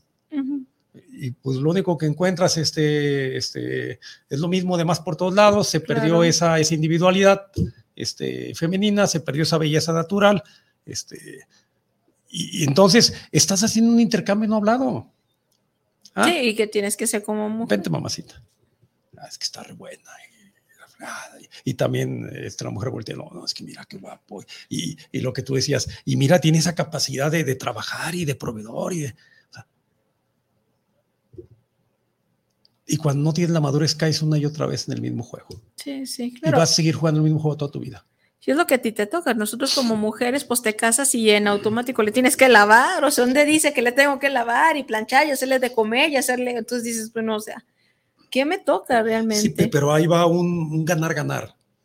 ¿no? Yo, por ejemplo, este, yo siempre he sido una persona que, que yo nunca he tenido problema, yo, con ese tema. No, pero a, lo que voy que tú, que tú dices, bueno, compras, ¿no? Te, toca a ti esto y esto y esto y esto y que es implícito, o sea, se da, ¿no? Entonces también la otra parte se da, te casas con alguien y se da, que así tiene que ser. Claro, me va a dar mi casa, me va a dar mi carro, este, ah, y si se divorcia, me tiene que mantener y darme la vida que me merezco, dices. Bueno, siempre y cuando se haya dedicado nada más al hogar. Sí, en eso yo estoy de acuerdo, ¿no? pero, pero, pero, cuando tus hijos ya son mayores, cuando ya crecieron, cuando ya se acabó tu labor como proveedor, como padre, o sea, cuando la, economía de la otra parte también es buena y la tuya, este, ahí la llevas, o también es buena, este, no tienes por qué cargar toda tu vida. Ay, no, claro. Y luego aparte tienen novio, da y quieren más. mira, si hubiera les das, hombre, no pasa nada, hombre. sí, también somos bien curiositas nosotros las mujeres, pues. O sea, es, un egoísmo este, de, los géneros, es un egoísmo tremendo, ¿no? Y, cuando, y cuando tú decides romper con esos esquemas como yo decido hacerlo, porque comienzo a ver que eh, primero no necesito otra persona para completarme. Claro. Esa es la, primera parte, ¿no? Que volteas y dices, ¿para qué quiero otra persona si mi vida no está siendo eh, plena? ¿No? El tema sexualidad, ¿no? En la cama, este, el tema la testosterona del hombre, la, pues no sé si llamarlo la virilidad, ¿no? La manera esa que tienes tan explosiva de ser en, algunos casos como la mía, ¿no? Este, también volteas y dices, tampoco eso funciona, tampoco es todo. Tampoco estoy, comienzas a, y comienzo yo, comienzo yo a observar, ¿no? Este, de dónde vengo, el matrimonio que tuve, todos los beneficios que, que se obtuvieron de la relación, eh, cómo se da el rompimiento, observo la relación que tuve después con esta persona y comienzas a, desmenuzar y a y eliminar. Eliminar, yo no quiero esto. ¿para qué quiero una, una pareja si no hay una relación? Sí, si no es parejo, ¿no? O sea, y- y pareja, así es como te dices ahorita. O sea, no hay una relación realmente. Tú te quieres recargar en mí nada más a cambio de, de darme tu cuerpo. Yo te estoy dando el mío. Porque es otra, ¿no? Que no se habla, ¿no? Así. Es que, y, y la ves toda tuneada. A ver, a ver, a ver. Como yo les digo, a ver. ¿Qué pero me a ver, pones? a ver, yo- yo- no yo- estás tuneado, yo, pero. yo ya me tuneé en el gimnasio, ¿no? Yo me voy a correr todos los días, me cuido, me alimento, o sea, te estoy dando lo mismo. No, sí, O sea, te estoy dando lo mismo. O sea, el gusto es de los sí, dos. claro. Y tú también lo disfrutas. Así es, el pues, gusto es de los dos. ¿No? Entonces, si los dos nos damos el gusto, ah, entonces aquí vamos bien, palomita, ¿no? A ver, ¿cómo vamos a construir un nuevo hogar tú y yo que traemos este, matrimonios, este, que traemos toda la experiencia, ¿no? Entre comillas, ¿no? De, de- de- de los fracasos y de las vivencias, ¿cómo vamos a hacer una nueva relación? ¿En dónde va a quedar ahora este, la parte masculina de Pedro, este, que ya no quise el proveedor? Ay, no, ya no me gustó, ya no juego. Ya ¿no? Ah, ya no quieres jugar porque no quiero ser este, este, tu papá, ni tu sugar daddy, ni tu, este, ni tu salvador. Pues no le juegues. Nomás no estés, no estés fregando y este, yo me voy por mi camino, ¿no? En donde decido estar solo, en donde decido eh, reconstruir a, a- a este ser humano y en donde comienzo a ver que, que no todo es en pareja. que no todo es en pareja y que hay algo más allá y sobre todo alguien que se casa tan chico, ¿no? Como muchas de las gentes que probablemente se casaron en aquellos años, nos casamos bien mocosos, Sí, bueno, tú te casaste grandecito. ¿sí? A los 23. Había quienes ya a los 18, A los 18. 19. Sí, pero, pero nos vendieron la idea de, del hogar y de la familia. Para eso hay que tener madurez, para eso hay que tener mucho trabajo, para eso hay que eh, este, saber estar con uno mismo y, y- y volvemos otra vez a lo mismo. Nadie nos enseñó, venimos de una generación de gente que vive en la ignorancia, para no decirles ignorantes, que se escuche feo, ¿no? Somos gentes que venimos de la ignorancia, que venimos mimetizando y replicando las vivencias del hogar y las trasladamos Claro, sin cuestionarlas, ¿no? sin cuestionarlas a un nuevo hogar. Porque tampoco antes no cuestionabas nada, no, No, cuestionabas no. ni a tu padre ni a tu madre. Y cállese porque soy su padre y cállese porque, soy su madre. Ahora ya no. Ahora mis hijos dicen, no, no, papá, tú por güey. No, tú por güey te divorciaste. No, tú por güey dejaste a mi mamá. No, tú por güey. O, o sea, ya. Y ahora ya somos los güeyes. Ajá. Y tú tienes la, este, este, la madurez de escucharlos, de escuchar su parte, ¿no? Sí, claro. y de callarte y decir, bueno, tú así lo ves. Este, ya te tocará vivir la experiencia, ¿no? Ya te tocará estar en un matrimonio y ya podrás entender este, que es un proceso en donde dos seres humanos se conjuntan, conviven Que es un proceso de construcción, ¿no? Sí. De construirte como pareja. y mientras construir- construyes funciona Sí. y funciona muy bien. Vamos a los saluditos, mi Pedro. Aquí, no sé si lo conozcas, pues, pero me escribió en, en la página de, no me- me- más bien me mandó un mensaje. Es Carlos Charpenel Figueroa. Saludos a mi maestro Pedro Olivares. ¿no? Saludo, Carlitos, un abrazo, amigo muy Te querido. saluda de ahí. Qué Vamos gusto, mira. También por acá, que anda como media falla la conexión. Y acá, Ándale. Mariana, sí es, sí, aquí. Mariana Rivas, saludos a Ani Casian, a Isaac Soto, don- donde Andy, saludos para Pedro Olivares. ¿Qué opinan de las masculini- masculinidades de hoy? Es más, ni siquiera puedo pronunciarlo bien. Masculinidades de hoy. Bueno, hablar del tema de masculinidades o de la construcción de la masculinidad, eh, es que no hay una sola, ¿no? No hay una sola. no hay una sola, por ahí como es la, la masculinidad frágil, ¿no? Eh, pero simple y sencillamente es un movimiento que se está dando donde el hombre se da cuenta que hay estereotipos en su propia masculinidad que quiere romper. Entonces yo no te puedo, no puedo opinar sobre este movimiento que se está dando. A mí me parece que también, así como las mujeres hacen sus, sus ajustes en esta parte de la feminidad o en esta parte de resignificar lo que es ser mujer, creo que también es válido que el hombre lo haga. ¿no? Entonces esa sería como, como mi, mi, opinión, que también es, es válido que traten de eh, reconstruir una masculinidad que muchas veces les, les lastime, les hace daño, ¿no? Eh, como cosas que nos comparte eh, Pedro, que ser proveedor o cargar con esa parte de ser proveedor o, o que eres hombre porque eres proveedor, eres hombre porque eres exitoso, eres hombre no porque eres fuerte, entonces también se vale no siempre el que no tengas dinero en la cartera, eso no significa que no eres hombre. Sí es. ¿no? El que fracases, eso no significa que, que, no seas hombre, pues, ¿no? O el, o el que digas esta vez no puedo, ¿no? Necesito ayuda, no puedo mantener la familia, necesito ayuda, ¿no? Eso tampoco te hace menos hombre, te hace menos masculino. Entonces creo que, que es un tema muy complejo que de aquí obviamente se van a derivar otros cantos, pero creo que es un movimiento que se está dando y por ahí hablamos de lo que es la masculinidad frágil, lo que es la masculinidad violenta con estos hombres que están matando a mujeres, secuestrando a mujeres. Entonces, eh, creo que, híjole, estamos en, no, no, sé en qué momento vamos a empezar como a ajustarnos socialmente, pues en estos temas de, la masculinidad, masculinidad, y feminidad. Eso podría opinar. Yo creo que ahorita estamos en caos, ¿no? Yo creo que ahorita estamos en donde está el caos, está todo revuelto. Eh, yo no, yo no creo que se pueda hablar de una masculinidad en personas como las que ahorita acabas de mencionar, en personas que levantan mujeres para violentarlas, para abusar de ellas, para utilizar su cuerpo, en personas que las secuestran, que las utilizan. Es un tema muy largo.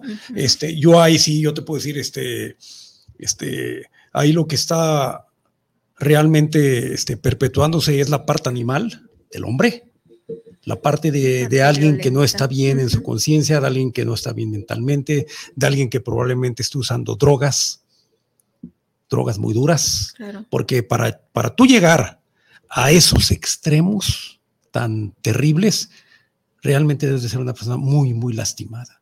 Y de todos lados. Muy lastimada, este, desde muy chico, con una infancia muy dura, muy terrible. Este, pero también este, esto no te da derecho a lastimar a nadie, ¿no? Si tú tuviste una infancia y si tú tuviste dentro de tu parte de hombre traumas, eh, abusos, porque también hay abusos físicos, sexuales en los hombres también, ¿no? o sea, se, da, son los mismos riesgos de cualquiera de los dos géneros. Este, tu responsabilidad es buscar ayuda y dejar de buscar culpables. Claro, y hacerte responsable. Así es. Que tu papá te hizo, que tu papá no te dio. A ver, usted ya es mayorcito de edad. Agarre todo aquello que no le gustó todo aquello que lo afecta, que lo ha hecho infeliz, vaya y busque ayuda, vaya y trabájelo y cambie. Porque su papá no va a cambiar. Porque su papá no va a cambiar o su papá está haciendo lo mejor que puede dentro de su conciencia. O ya ni siquiera está. O ya no está y sigues cargando con tu papá, con todo lo que te hizo. Si yo me hubiera quedado con todo lo que me hizo mi papá, no, qué flojera. No trasciendes. No trasciendo, ¿no? Javier Martínez, saludos para el programa Cuestionándonos. Un gran saludo para Anion Tiveros y a Pedro por esta semblanza de cómo ha ido trascendiendo. Muchas gracias, Javier Martínez. Oscar Ruiz, saludos desde Tlaquepaque. Me está gustando la entrevista. Su programa es muy auténtico. Claro, de eso se trata, eso se pretende siempre. Fabiola Redondo, soy de Salamanca, Guanajuato. Me mm. enteré de su programa por medio de Spotify por casualidad. Sí, Mm, por casualidad, sí, con su programa en Me supongo que di, con, su programa en vivo. Ay, qué padre, qué padre que nos hayas escuchado por Spotify, ¿no? Y, y síguenos todos los, todos los viernes, te invitamos, eh, Fabiola. El próximo viernes vamos a tener un tema bien interesante. Voy a, voy a destruir el concepto de el 10 de mayo romántico y vamos a hablar acerca de la madre psicópata. Ay. Entonces, este, que también es válido, ¿no? Sí, claro, claro, claro, claro, existen. Porque, ajá, porque las madres se psicotizan, ¿no? Ante, ante la maternidad. Entonces, ese va a ser el tema de la próxima semana, ya me adelanté. Este, pues los esperamos. Y luego, aparte, porque como es viernes 13, entonces vamos a hacer un poco escabroso el tema de la maternidad con el viernes 13, ¿no? Es mi día favorito. de toda la vida el 13. ¿El 13? Sí. Mi número favorito. Muy bien. Y acá Ceci Torres, saludos a Gran, ya de conocer, Ceci Torres, ¿la conoces? Si no, finge que sí. Este, no te creas, Ceci. Ahorita lo ubicamos. Ceci Torres, saludos a Gran Pedro y a Ana Ontivero, los escucho en Manzanillo. Eh, para mí la masculinidad, masculinidad de hoy hace ver al hombre amanerado. Dice, yo, bueno, es cuando hablamos de la, de la masculinidad frágil, ¿no? Que, y también es válido, ¿no? Es, es, es, es, válido que se muestren vulnerables, es válido que se muestren eh, frágiles, ¿no? Sí, es, es, otro tema que también no, no, la gente no está acostumbrada, ¿no? Te muestras frágil y, este, y salen corriendo, ¿no? O se asustan sí, o, claro. o, o, te minimizan. O, o, sea, también eres un ser viviente con emociones, con sentimientos, con conflictos. Eh, y, y, aunque realmente no los muestres, porque no estamos acostumbrados, no estamos acostumbrados. Pero se supone que cuando, cuando tienes una pareja, cuando estás en una relación, pues debes de tener la total apertura de ser auténtico, ¿no? Sino qué haces en una relación. En una relación, claro está. Totalmente de acuerdo. Aquí tengo unos, ay, no alcanzo a ver mis comentarios aquí. Ah, mira, ya salieron. Eh, Jaime Mora, saludos, ah, Peter. Jaime digo, Mora Napo. Werner Rating, Rating, de cuestionándonos. ¿Mm? Ah, no, no te creas de despertares, perdón. Aquí están. Si lo ubicas, Werner Rating. Ah, sí, claro, el Werner. Werner el es Werner este, de ajá, super, este, mega. super mega escucha de, de, de, de Memo. Memo. Sí, y ahora sí, el sí. día de Saludos, hoy aquí, Werner. saludos. Ya lo tenemos acá. Oscar eh, Rodríguez, saludos. Ani, saludos, Oscar. Si eres quien creo, tenemos una cita pendiente tú y yo mañana. Si eres quien creo. A las 11, por cierto. Eh, y estos son como todos los comentarios que hasta el momento me han llegado. Muy bien. Sigamos pues con este, con este tema. No, hombre, es que es, es larguísimo, ¿ah? Sí, es que bueno, es que es, este tema está enlazado también con violencia de género, con estereotipos, que, con, pues sí, con roles de género, con muchas cosas. Es ¿no? cultural, es todo. Sí. Es que, es que, es que vienes, vienes arrastrando. Fíjate, algo que yo, que yo le comento mucho a, a mis amigos es cómo se sexualizó a la mujer. En los chats de hombres, tú vas a ver que todo el tiempo se están mandando las mujeres desnudas, las mujeres de esta forma, las mujeres del otro. O sea, y, y un día yo comentando con mis amigos les dije, si se lograra ver el cuerpo femenino como lo que es, que es arte, que es bello, que es hermoso, que es algo magnífico, y se dejara de no, sexualizar no, no o de, de sexualizar, eh, erotizar ¿no? tanto. Eh, pues el erotismo es bueno, yo el erotismo no, no le veo nada. O sea, de, dejar de verlo de esa manera morbosa, enferma y distorsionada, las cosas eran muy diferentes, pero, pero ¿a dónde voy? ¿Cómo es que crecimos los hombres desde que éramos muy pequeños? En aquellos tiempos no se veía lo que se ve ahora, ¿no? Pero en aquellos tiempos, ¿cómo nos mostraban a la mujer? En los bikinis, sugerentes, eh, eh, eh, o sea, nos distorsionaban la imagen femenina, nos la ponían como, como un objeto del deseo. Y todavía. Estamos hablando desde los inicios, imagínate desde aquellos, yo ya tengo 54 años, imagínate lo que... Estás joven todavía. Todavía, pero lo que están viendo nuestras generaciones que vienen atrás, nuestros hijos, que no han visto... Que con, ya tienen más acceso. Claro, ¿no? con todas las redes sociales y con todo y puedes tener el acceso a lo que quieras. Sí. hasta lo más, este, hasta lo más sucio, hasta lo que te lastima a ti como hombre, porque también es otra parte que no voltean a ver. O sea, hay cosas que son aberraciones y dices, yo eso no lo haría. En el estado consciente en el que estoy. Uh -huh. No estoy con drogas, no estoy con alcohol, ¿no? Alguien alcoholizado va a ser estupidez y media porque está dormido, ¿no? Claro. Está, es una persona enferma que necesita ayuda, ¿no? Y, y entonces, si ya crecimos con ese estereotipo, con esa manera de ver a la mujer como un objeto. Estamos hablando de muchos años para poderlo transformar. Sí. Y, y, que también las mujeres dejen de ponerse. Bueno, tú te puedes poner una blusa escotada y estás en tu derecho. No, no, no, espérame. No iba a decir de acerca de ponerte la ropa que de ponerse en ese lugar pues sí. donde se, se vuelva objeto. No, o sea, yo me, me queda claro que yo puedo salir en como quiera, es, es, mi, es, es, es mi derecho. derecho. ¿no? Ese es, ese es, es mi derecho. El enfermo es el otro. Claro, ¿no? Pero en este sentido que tú, que tú mm, decías, eh, también las mujeres debemos de aprender, ¿no? A dejar, mm, a- más bien, o a no permitir ser tomadas como objeto, Así es.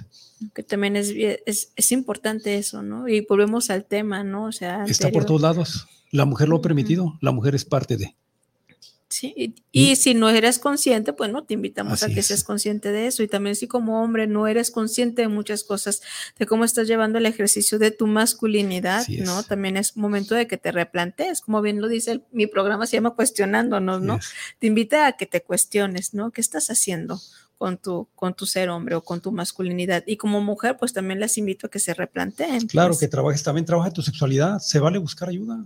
Ah, sí, sí, también en este O sea, tema de la, de la, de la la sexualidad no quiere sexualidad. decir que estés hablando de la impotencia, que estés hablando de la, de la eyaculación precoz, que estés hablando de temas que se presentan en la vida.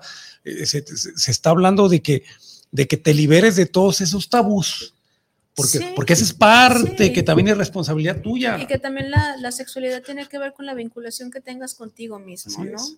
¿no? Porque somos seres sexuados y Así no es. es como la práctica de, no nada más como el acto sexual, ¿no? Sino cómo, cómo, cómo has desarrollado tú la sexualidad a través de tu propia vivencia, de tu propia experiencia.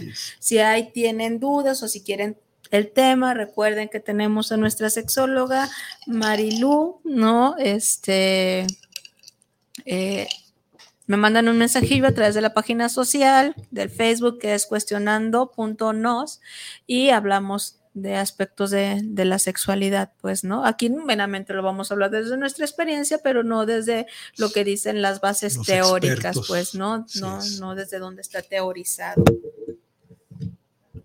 Pero sí es importante, eso es importante, Sí. darnos cuenta cómo nos vamos vinculando, o sea, cómo me vinculo conmigo misma, ¿no? Como mujer, ¿no? Y de ahí cómo me puedo vincular con los, Con los con, demás. con los demás. Así es que ¿no? tantos tabús tengo. Es que toda esa parte de la, de la masculinidad, es, es que eres un ser completo, ¿no? Sí, y también, Eres un ser integral. O sea, claro, no nada más es este tu parte violenta, tu parte sensible, tu parte sexual, tu parte de conciencia, tu parte de, de las emociones. O sea, Mm. somos una vastedad, somos complejos, son, son bien complejos, Muy. sí. Muy complejos, ¿no? Y cuando no logras dimensionar todo eso, eh, te pierdes.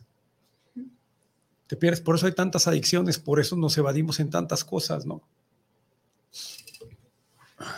Nos evadimos en los celulares, nos evadimos en el sexo, nos evadimos en las series, o sea, en tantas esas cosas, nos enajenamos, ¿no? para no ahí, voltear a ajá. ver cuál es mi problemática. Yo les aseguro y se los firmo, así, así, así, este, que si tú te pones a trabajar realmente en todos esos miedos, porque tú los vives como hombre, ¿no? O sea, tú los sientes, tú sabes cuáles son tus inseguridades, tus complejos, este, la forma en la que tú te ves. A ver, eh, y, perdón por interrumpirte. ¿Cómo te ha ayudado para ti? ¿No? Eh, aparte, bueno, me supongo que la terapia en algún momento me, me, me platicaste que fuiste con un terapeuta gestal, Sí, ¿no? hace Sí, sí, muchos sí, me años. acuerdo. Sí, me- yo sí me acuerdo que me platicaste esas cosas cuando recién nos conocimos, porque yo en un ataque de crisis y de desesperación fui a que me diera clases de yoga. Llegó la psicóloga con el yogi Llegué yo a ahí. complementar. Sí, aprender a respirar, porque obviamente en ese entonces estaba pasándola muy mal con mi ansiedad, que te lo, te lo, que Ujú. te lo compartí, y creo que hicimos clic, ¿no? ¿No? Hubo como un Sí. proceso de, de- de identificación Una buena amistad. ahí. O sea, como esas veces en las que dices, bueno, ya, lo, ya nos conocemos, o sea, de vidas pasadas, o no sé si, si realmente eso existe, pero eh, platicábamos con esa, con esa familiaridad, ¿no? De- te conectas, que es otra parte que Ujú. tampoco nos enseñaron y que y le decía yo a una amiga, somos los raros, somos los raros, bueno, somos gente que, nun- que nunca nos hemos sentido cómodas con las reglas de la sociedad y cómo se ven las cosas y, y entramos a cambiar Sí, este, los- profundamente, este, como tú dices aquí, ¿no? A a cuestionar cuestionarnos, todo. sí, todo, todo. todo. y a sentir a veces que estás loco, pero cuando de repente empieza a salir toda la verdad, volteas y dices, por algo ha pasado todo lo que ha pasado en mi vida. ¿Cómo, ¿Cómo te ayudó a ti el yoga a empezar a, con tu a deconstruir primeramente esta masculinidad y a volver a construirla desde un punto diferente? Ay, híjole, ha sido, ha sido un proceso largo. Mira, lo primero que encuentras cuando te metes a la yoga es que es un campo completamente femenino completamente dominado por la mujer en su gran mayoría. Este, y eso es algo padrísimo. ¿Por qué? Porque tú como hombre empiezas a conectar con esa energía femenina. Yo he estado muy conectado siempre con la energía femenina, ¿no? Y, empiezas a aprender y a, cuestionar y a preguntarle a, a, tus pares, ¿no? En este caso a mis compañeras maestras, ¿no? empieza a ver cómo, cómo, cómo, cómo llevan ellos la yoga, cómo la practican, eh, con esa disciplina tan grande que tiene la mujer, con ese valor tan profundo, con esa facilidad que tienen para meterse este, en ellas mismas. Y tú llegas y como hombre, yo en lo personal volteé y dije, wow, qué gruesas están las viejas, dije, son unas chingonas. Yo siempre tenido ese concepto son unas chingonas. Nosotros somos tan cobardes para poder entrar dentro de nosotros mismos. Y lo generalizo, ¿eh? porque lo he platicado y lo he visto, ¿no? O sea, el hombre en cuanto empieza a sentir, en cuanto empieza a trabajar la yoga, te va a obligar a trabajar todas esas partes que no se ven, que no se perciben, este, que nosotros les decimos los chakras, el flujo energético, somos energía, ya está comprobado, este, ya no nos quedamos arriba, ¿no? como, como yo pensaba este, que estaba yo antes, este güey está loco. Y, y cuando empieza a mover toda esa energía y empieza a sentir, a sentir, a sentir las emociones, el llanto que quiere salir porque el llanto quiere salir porque está reprimido, la ira quiere salir, la tristeza, salen todas las emociones, empieza a desbloquear, es un trabajo energético bien grueso. Entonces también no es recomendable este, hacerlo solo ve y busca un profesional y que, como en todos los campos, ¿no? Y, empieza a trabajar. Cuando yo empiezo a, ver toda esa fuerza que sale en mí, que no nada más, yo lo tenía muy identificado nada más en la parte sexual, yo la tenía muy sexualizada, ¿no? Cuando empiezan a salir todas esas partes, volteas y dices, ay cabrón, o sea, ¿qué es esto? Esa fue la primera parte que, que yo encontré en la yoga y la segunda es que quise salir corriendo. pues sí. Quise salir corriendo. Creo. Porque es más fácil darle la vuelta a tus emociones y más este, con esa masculinidad distorsionada que, que, traía yo y que enfrentarlas y, y salí corriendo, ¿eh? Y, luego regresé otra vez. Dije, no, ni madre, dije, aquí hay algo, o sea, aquí hay algo, aquí hay algo y este, yo voy a descubrir qué es lo que hay, ¿no? Y, y me, y un día hablando con mi maestra, con Yankar, que, que es una mujer, eh, híjole, amorosísima, maravillosa. Este, yo no había conocido una mujer tan impresionante con esa paz, con ese amor, con esa cosa. ¡Ah! ¡Qué belleza! De verdad, como ser humano. Este, le pregunto, oye, Yankar, este, abrieron una certificación para maestro. Le dije, ¿puedo yo venir a la certificación? Le dije, yo no quiero ser maestro porque yo no voy a dar clases, pero quiero aprender sí, sí puedes, pero realmente más que el aprender era, quiero quedarme, no me quiero ir, porque voy a salir corriendo. Y si no me comprometo y si no me amarro, este, no le voy a entrar.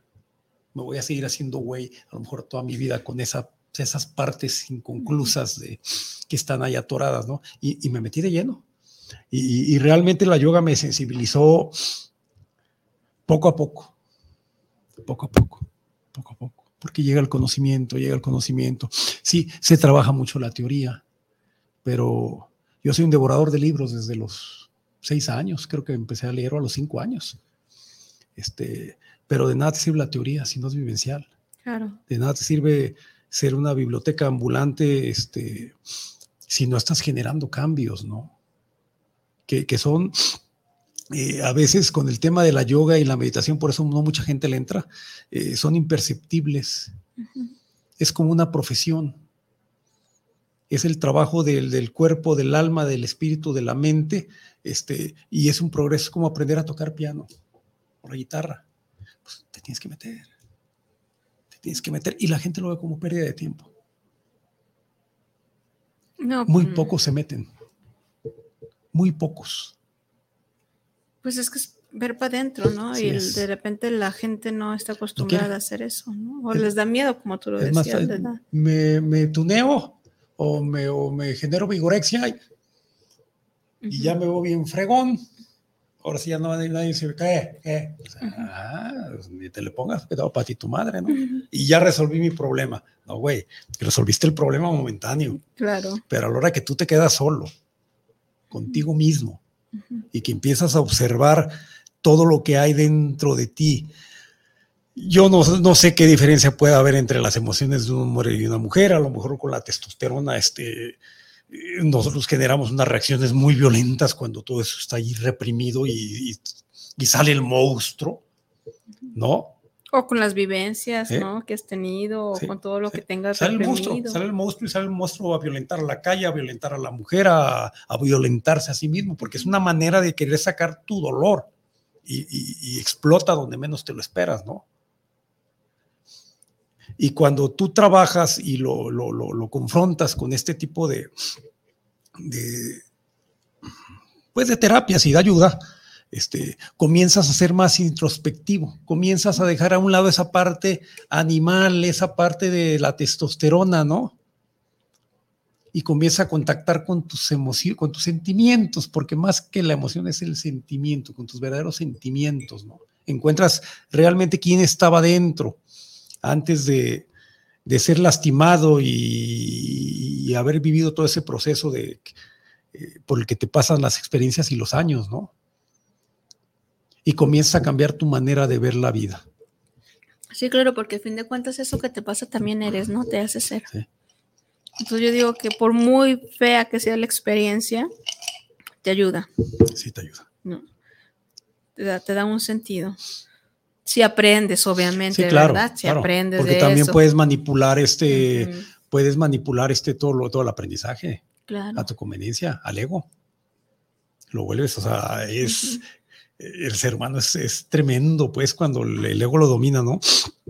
Y, y la otra parte también que, que, que como género este, masculino, eh, también es interesante ver es, yo ahorita lo estoy viendo, este, el otro día me decía mi hijo de 24 años, él está en la etapa en la que es toda la testosterona andando, tipo de casi dos metros. Bueno, los tres son como la fregada. Y este, pero él es muy marcado. Él es muy marcado, ¿no? Es una, es muy similar a, a su papá, ¿no? Y, y el otro día hablábamos, no, no, papá, es que el dinero y que esto y que el otro. Él, él es, él es- él es un tipo muy terrenal en esa parte, muy, muy terrenal. Este, no, no, no, no ha trabajado la otra parte espiritual, ¿no? Y, y me decía, es que el dinero es bien importante, y a poco tú no, cuando viajábamos, y a poco no te gustaría ahorita ir a Egipto, y a poco no te gustaría estar otra vez en Europa, a poco no te gustaría estar allá este, en el Tíbet, este, este, medio año, y este, y tener una casa así, y tener una casa asada, y, y, y y me le quedo viendo y le dije, no. ¿A poco tú eres feliz así como vives hoy? Sí. Y no me creía. No, no es cierto, y que no es cierto, y que no es cierto. Y terco, como una mula, ¿no? Y, y- y al final del día le dije, a ver, Alex, le dije, no todas las personas pensamos igual. Lo que tú estás viviendo, lo que tú estás generando, yo ya lo, ya lo viví, ya lo generé. Pero yo te voy a decir, este, este, pues no un consejo como padre, no, este, mi vivencia. Venimos a ser felices, venimos a realizarnos, venimos a hacer lo que nos gusta y no lo que nos impongan.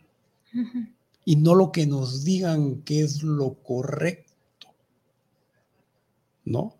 Y no lo que mi género, lo que mi rol, este, dicta por generaciones y generaciones, este, tengo que hacer. Estamos en pleno siglo XXI, estamos en el 22, Ujú. y las cosas han cambiado completamente. Lo que ayer funcionaba, hoy ya no funciona. Lo que a ti te funciona, a mí no me funciona. Si somos seres individuales, busca tu propio camino. Y en esa búsqueda vas a encontrar tu felicidad. Yo hoy soy un tipo soltero, con experiencia. Vamos otra vez a la parte, ¿no? Este, me va bien económicamente, tengo cierta educación, tengo cierta cultura, y sin embargo, este, no ando en la calle, ni en los antros, ni en los bares este, con el estereotipo que me quieran poner del chugardari ahora, ¿no? Ahora ya soy el chugardari, ¿no? la barba blanca y, y, ahí va el señor y, es bien cotorro y es bien divertido y, este, y les cae bien y les gusta. Y, y volteas, no, no soy el sugar Soy un tipo que me gusta estar con mis amigos, que me gusta hacer deporte, que me gusta leer, que me gusta la introspección, que me gusta seguir revisando. Que te gusta el fútbol, que te gusta el gimnasio, que te gusta mi pasión, Sí, sí, mi pasión, mi pasión. Y, pero al final del día, ¿qué estoy buscando yo ya después de haber, de haber sido eh, padre de familia, esposo amoroso, este, haber formado matrimonio, haber, haber creado buenos negocios a mi capacidad, haber tenido muchas cosas. Volteas y dices, yo lo único que quiero es estar en paz conmigo mismo. Yo lo único que quiero es levantarme hoy en la mañana. Y si hoy no hay nadie aquí a mi lado, este, el bulto, la pareja, una persona este, a quien amar, o sea, lo único que quiero es estar conmigo. ¿Cómo te has sentado en la soledad? ¿Fue difícil? no, terminé muy cansado de, mi relación, terminé eh, muy agotado. Fue tema pandemia, tema de economía, todos los temas a la vez, tema padre, tema volver a empezar una vida diferente. Este, yo creo que todo se fue dando paulatinamente. este, como tú decías hace rato, eh, yo lo que no se lo pregunto, y voy con los expertos. Yo en el proceso de mi divorcio estuve yendo a terapia para salvar mi matrimonio. En el proceso de mi ruptura estuve yendo a terapia para superar la ruptura. En el proceso de la relación que yo ya traía estuve trabajando para poder eh, llevar esta, este, este paso hacia otra relación. Y en el proceso, todos son procesos, me da mucha pena, lo siento mucho, hombres. Este es mucha chamba. Si quieres estar bien, y en este proceso me encuentro con que no funciona nada de lo que se estaba previendo, yo ya lo veía venir, y llego a la, completa este, aceptación de que estar solo no tiene nada de malo y que es una maravilla. Claro. Es una maravilla, yo estoy al revés, yo estoy completamente feliz solo. No estoy buscando un amante, no estoy buscando una novia, no estoy correteando chiquillas. O sea, dices, no, no, no, no, no. quiero salir con mis amigas, quiero este, compartir contigo género femenino este, sin ningún interés. Este. Ah, yo quiero que me invites a desayunar a los ah, lugares que vas. Ah, sí, nos vamos a ir a desayunar. Sí, nos vamos. Un fin de semana, yo encantado, Ani. O sea, eso es lo que yo quiero hoy, quiero compartir contigo siendo auténtico, ¿no? Siendo, siendo, yo, siendo yo hombre, yo hombre. Este, este, compartir contigo, tomarme un café, salir, ir a dar la vuelta, podernos reír, o sea, podernos platicar nuestras cosas y después cada quien a su casita, este, este, y con una amistad de gran respeto. Claro todo lo demás viene con el tiempo y, este y yo y a veces no es necesario. Y si viene qué padre y si viene otra pareja este este qué bonito y si no viene este qué fregón también. Este, porque yo hoy este desde que me levanto en la mañana hasta que me acuesto en la noche hago las actividades que me gustan. No hago absolutamente nada que no me gusta. Ya no tengo que trabajar 16 horas al día. ¿Y ¿Cuánto tiempo te llevó a hacer esto?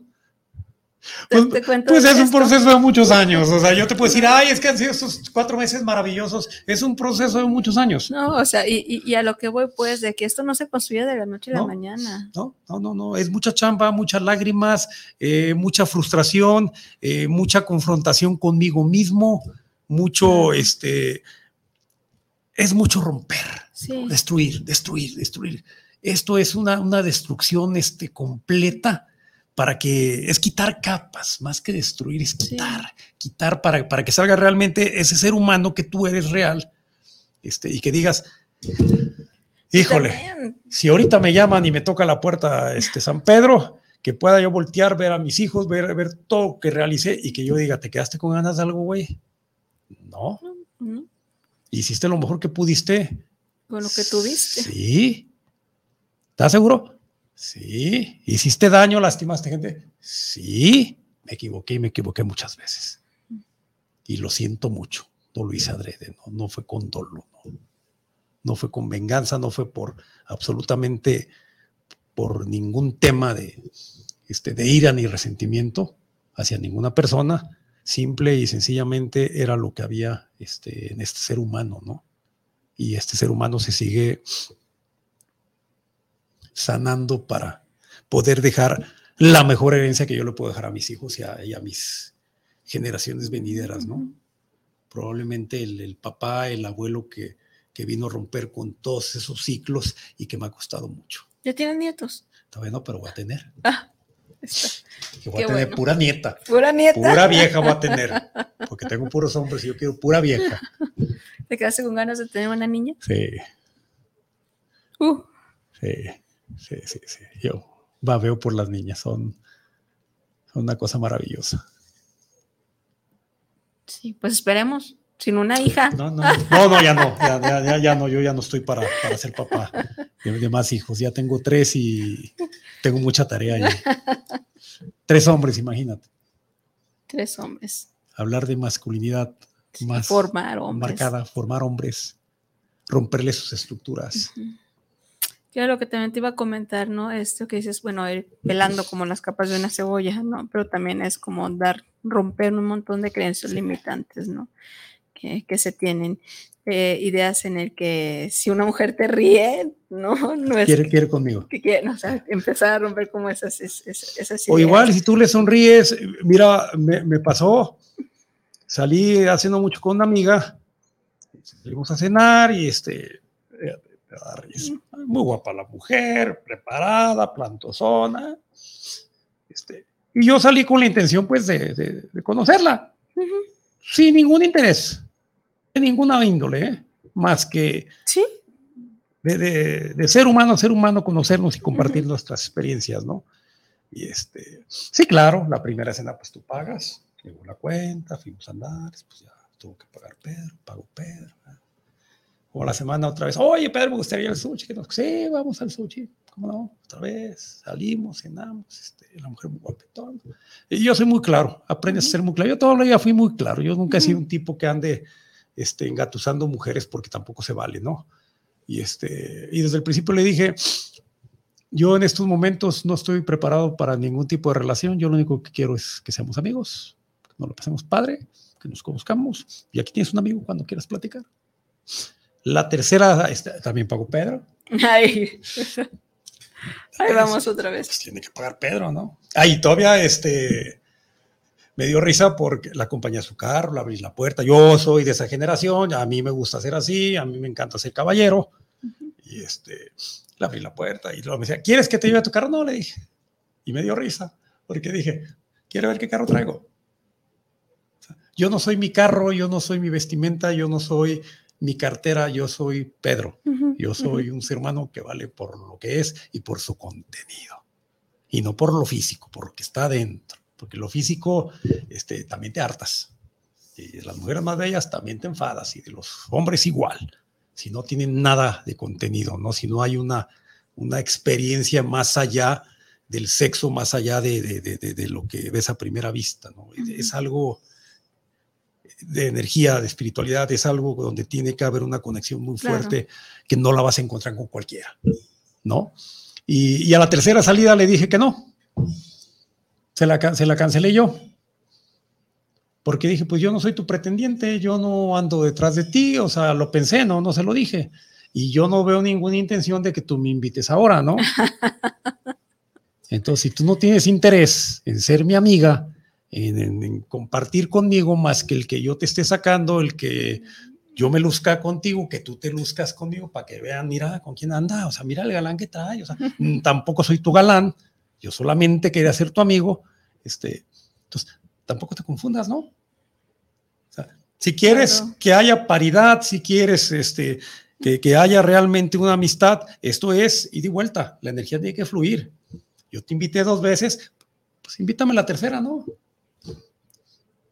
Si no, ¿qué estás Sí. buscando? Sí, claro, y que no tendría que ver a lo mejor con la economía, ¿no? Si, te- si le alcanza para invitarte a los Claro. tacos, pues que se le ve la intención de que Así te es, los tacos, que claro. te diga, yo te puedo llevar a Andares, pero pues sí te puedo llevar a los tacos de la esquina. Así es. ¿no? Y te comes tus taquitos bien a gusto sin problemas, pero también es en el sentido Claro, de, pero si yo te doy tus gustos, tú me das mis gustos.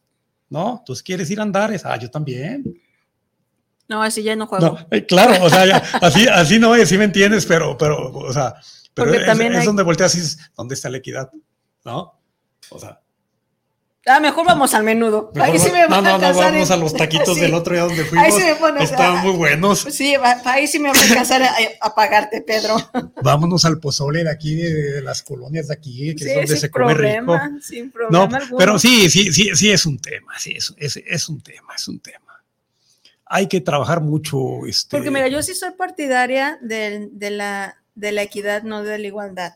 sí, ¿no? Este, sí creo en esta parte de que si a ti te alcanza para un restaurante de moda, ¿no? Órale, que era- a lo mejor eres más privilegiado económicamente que yo, ¿no? Pero si a mí me alcanza para otras cosas, ¿no? O sea, te estoy dando lo que yo Claro, tengo, claro. ¿no? O sea, valóralo sí es. porque es lo que tengo para dar y te lo comparto, ¿no? Y no es, a lo mejor no tengo mi riqueza, pero me interesa tu amistad, me interesas como Así es. persona, me interesas, no, no como, ¿no? Pero es lo que yo tengo.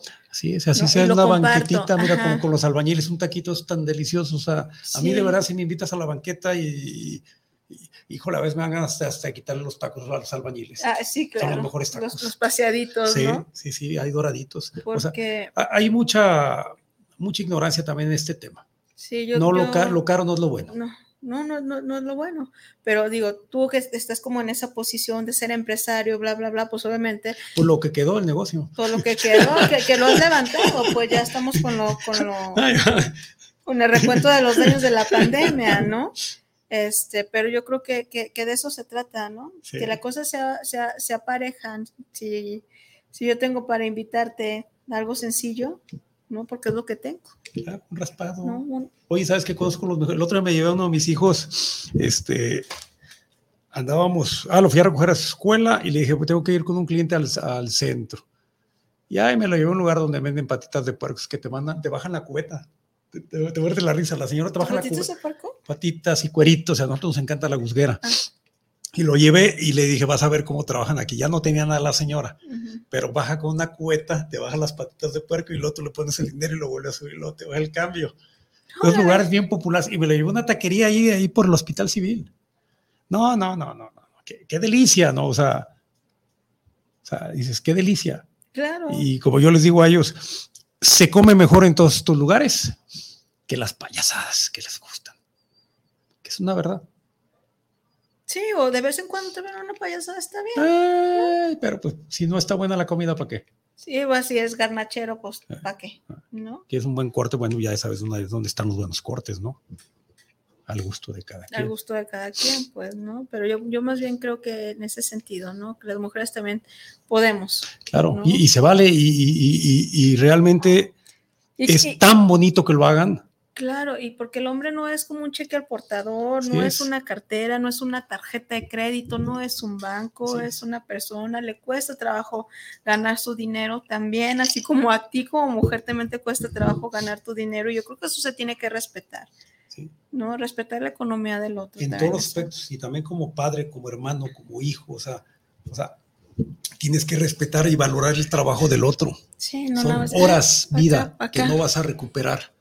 Exactamente. Ese día le dedicaste ocho horas a generar el dinero que traes en la cartera y probablemente a lo mejor dices es poquito, es mucho, este gana mucho, este gana poquito, ah, mira qué fácil le llega el dinero. Tú no sabes toda la experiencia y todos los años que ha acumulado Ujú. para que tú el día de hoy pienses que le llega tan fácilmente el dinero y dices, hombre, ay, no, pues qué fácil. No, son años de experiencia Sí. que Fíjate que costaron.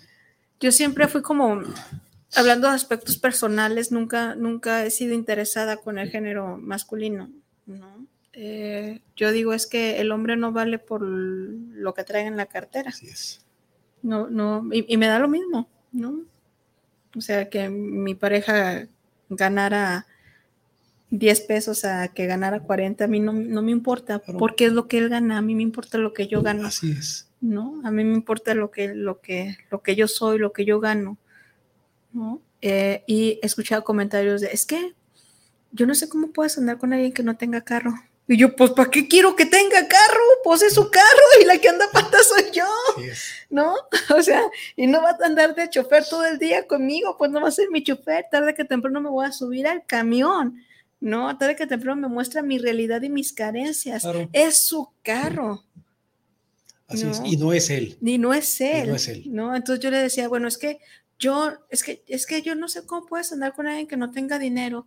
Es que para qué quiero su dinero. Yo quiero tener mi dinero, Así yo es. quiero tener mi carro, yo quiero tener mis Yo cosas. genero y tengo la capacidad Claro. de hacerlo. Entonces yo, yo, yo dije, bueno, yo desde por azares del destino, este, pues tuve que formarme yo solita y pagarme la escuela yo solita, pagarme la maestría yo solita. Yo dije, tú, yo, yo tengo que hacer mi mejor inversión. ¿No? Sí. Todo, todo. ¿No? Porque lo que yo me invierta en conocimiento, con se me quita y me dura hasta que me muera, ¿no? Hasta que me muera. Entonces no me voy a invertir en unas gomas, ¿no? No voy a invertir en, o sea, no. Bueno, si tú quieres, pues Sí, póntelas. pero era Se como, vale. era como mi idea, ¿no? Muy- personal. O sea, yo Claro. tengo que invertirme en mí. Entonces, pues estudié la licenciatura en psicología y, y yo dije, me voy a regalar un carro. ¿No? Me voy a regalar un carro. Mi primer carro inservible, se lo compré también un coyote, me vio la cara, pero obviamente también era parte de la experiencia, ¿no? De querer hacer las cosas yo sola, de, ¿no? De Cuando no- le podrías haber preguntado a un amigo masculino, oye, tú que ya te fregaron 20 veces, este, acompáñame. No, pues como tú dices, nadie aprende ¿no? en cabeza ajena, ¿no? Entonces dije, Pero se, se vale pedir ayuda, ¿no? O sea, o sea, no porque tú no, no lo hayas hecho, lo quisiste vivir la experiencia sí, y se vale, ¿no? vivir la Pero, experiencia. pero se vale pedir ayuda, fíjate, y se vale pedir ayuda entre los dos géneros y no vernos de una Pues a manera. lo mejor en ese momento Sí. no había alguien que me pudiera Sí, no se como te prendió el foco. apoyar en ese sentido, entonces ahí fui yo y, Y te la aventaste y me compré mi Chevy, a todo me compré mi, mi primer carro. Carrazo, es un carrazo, un Chevy. Un Chevy. No sabía manejar, o sea, no sabía manejar, pero ya tenía carro. Sí, sí. porque era mi regalo, ¿no? Mi regalo de haber estudiado la, la- la licenciatura. Yo digo, a mí me queda la satisfacción de decir, yo como mujer me pude pagar mis estudios, yo como mujer me pude regalar mi carro, ¿no? Yo como mujer me he podido eh, regalar también la, la maestría, eh, tener mi consultorio, ¿no? O sea, construirme y no necesitar, a- así necesita el apoyo del otro, ¿no? El apoyo moral, Claro, el claro. apoyo de que me viera cansada y desgastada y que me dijera, con hombro, ajá, claro, el abrazo, el apapacho, Claro, eso- eso sí un aquí estoy. Sí, que es, es, ese no digas nada. emocional, ¿no? Pero como mujer también me queda la satisfacción de decir, si pude hacerlo. Y yo quería ser mamá a mis 16 años y quería tener una mesa así redonda como la que aquí tenemos, llena de hijos, ¿no? Pero no quería estar casada, quería que mi papá me mantuviera los hijos, ¿no? Entonces, e- era lo que yo quería. Pobre hombre, pobre masculino. Ajá. Ah, entonces, este, pues por azares del, del, del destino me toca pues aprender a la mala, ¿no? Después de, de que muere mi papá, me llega como este pensamiento de decir, las personas somos, somos, somos, no somos nada seguros, somos lo más inseguro Sí. que hay en la vida. Tener a alguien es algo muy inseguro. Se va, ¿no? Te deja. Se, enoja, muere, se berrinche, te cambia, ¿no? este, no saben lo que quieren o no sabes lo que quieres. Claro, y al fin de cuentas, ¿con qué te vas a quedar con lo que hagas tú por ti? Te quedas contigo. Entonces dije, bueno, así, así se me presentó a mí lo- la oportunidad y yo la verdad que yo amo mi vida, ¿no? Y, y me amo a mí, ¿no? ¿Tú fuiste que me preguntó? ¿No tú? Es que tengo un amiguito aquí ahora Que, en la no, que cabina no quiere de, aparecer. de radio que no quiere aparecer, nada más me va a sentar con la cabeza. No sé si tú fuiste que me dijiste, qué raro que me digas que, que te caes bien. ¿Fuiste tú? Sí, es que estaba platicando conmigo, es que me caigo re bien. Pues imagínate, no te caeras bien tú. Me amo, me adoro, o sea, soy no, lo nos mejor. está notando todo lo que decimos, ¿eh? ya, ya ahí está, escribe, escribe, escribe, para cuestionarnos saliendo de aquí. Sí, claro. Pero, pero fíjate, Ani, al final del día, yo creo que tenemos que dejar de lado esa, esa, esa, esa lucha de géneros, a mí se me hace muy, muy, muy estúpida. O sin sentido, ¿no? Sí, No, tiene, no va a ningún lado. Todo lo que genera conflicto no va a ningún lado. Todo lo que genera este, empatía, eh, que genera compasión, que genera amor, que genera crecimiento, que genera eh, el dejar de, de,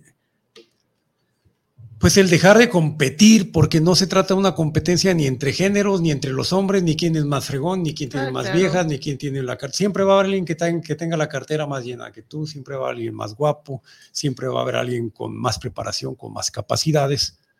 Este, pero lo único que nunca va a haber siempre va a ser al- alguien igual que tú. Jamás. Jamás va a haber alguien como tú. Somos Jamás. únicos. Y somos únicos y, y al final del día vamos a tener que estar conviviendo Sí. Claro, con uno mismo y con, con, los uno demás. mismo y con los demás. Voy a dar otros saludos, ¿me permites? Chale, todos los saludos. Fernanda Morales, saludos, Ani. Los escucho del programa con el maestro Pedro desde el arranque del programa. Extrañamos Isaac. Saludos en la colonia americana. Fíjate que yo también extraño Isaac y, y quería que viniera a este programa eh, porque también era necesario que replanteara su masculinidad. Bueno, no, más bien que nos expusiera esta parte de, de- de la masculinidad. Y se nos escondió con su gato, con no su se vale. gatito. Jorge Arrucha, saludos a Pedro Olivares, los escucho desde el puerto de Veracruz. Muchas Mm. gracias, Jorge. Diana Gutiérrez, ¿qué opinan de los famosos Daddy Sugar? Saludos a cuestionándonos. Ahorita te decimos, déjame leer el siguiente comentario. Valentín García Medina, saludos desde la colonia Oblato, saludos para el programa, me lo aventé todo, la verdad, muy chida la entrevista con el profesor Pedro Olivares. Muchas gracias, Valentina, aquí Gracias. te esperamos todos los viernes a las 8.30. ¿Qué opinamos de los Sugar Daddies? ¿Tú qué andas ya llegando a eso? Híjole, ya, ya, ya, ya me puse el look, ya me puse la vestimenta, ya, ya traigo el carro. Falta la cartera más llena, ¿va? Hasta la cartera más llena. Yo creo que esa es una reverenda estupidez, con todo el respeto, ¿no? O sea, el sugar daddy es aquel que, está- me quería acordar cómo le dicen mis hijos, el patrocinador, El el patrocinador. patrocinador, el, el padrino, el no sé qué. Este, primero, tienes que valorarte tú como hombre.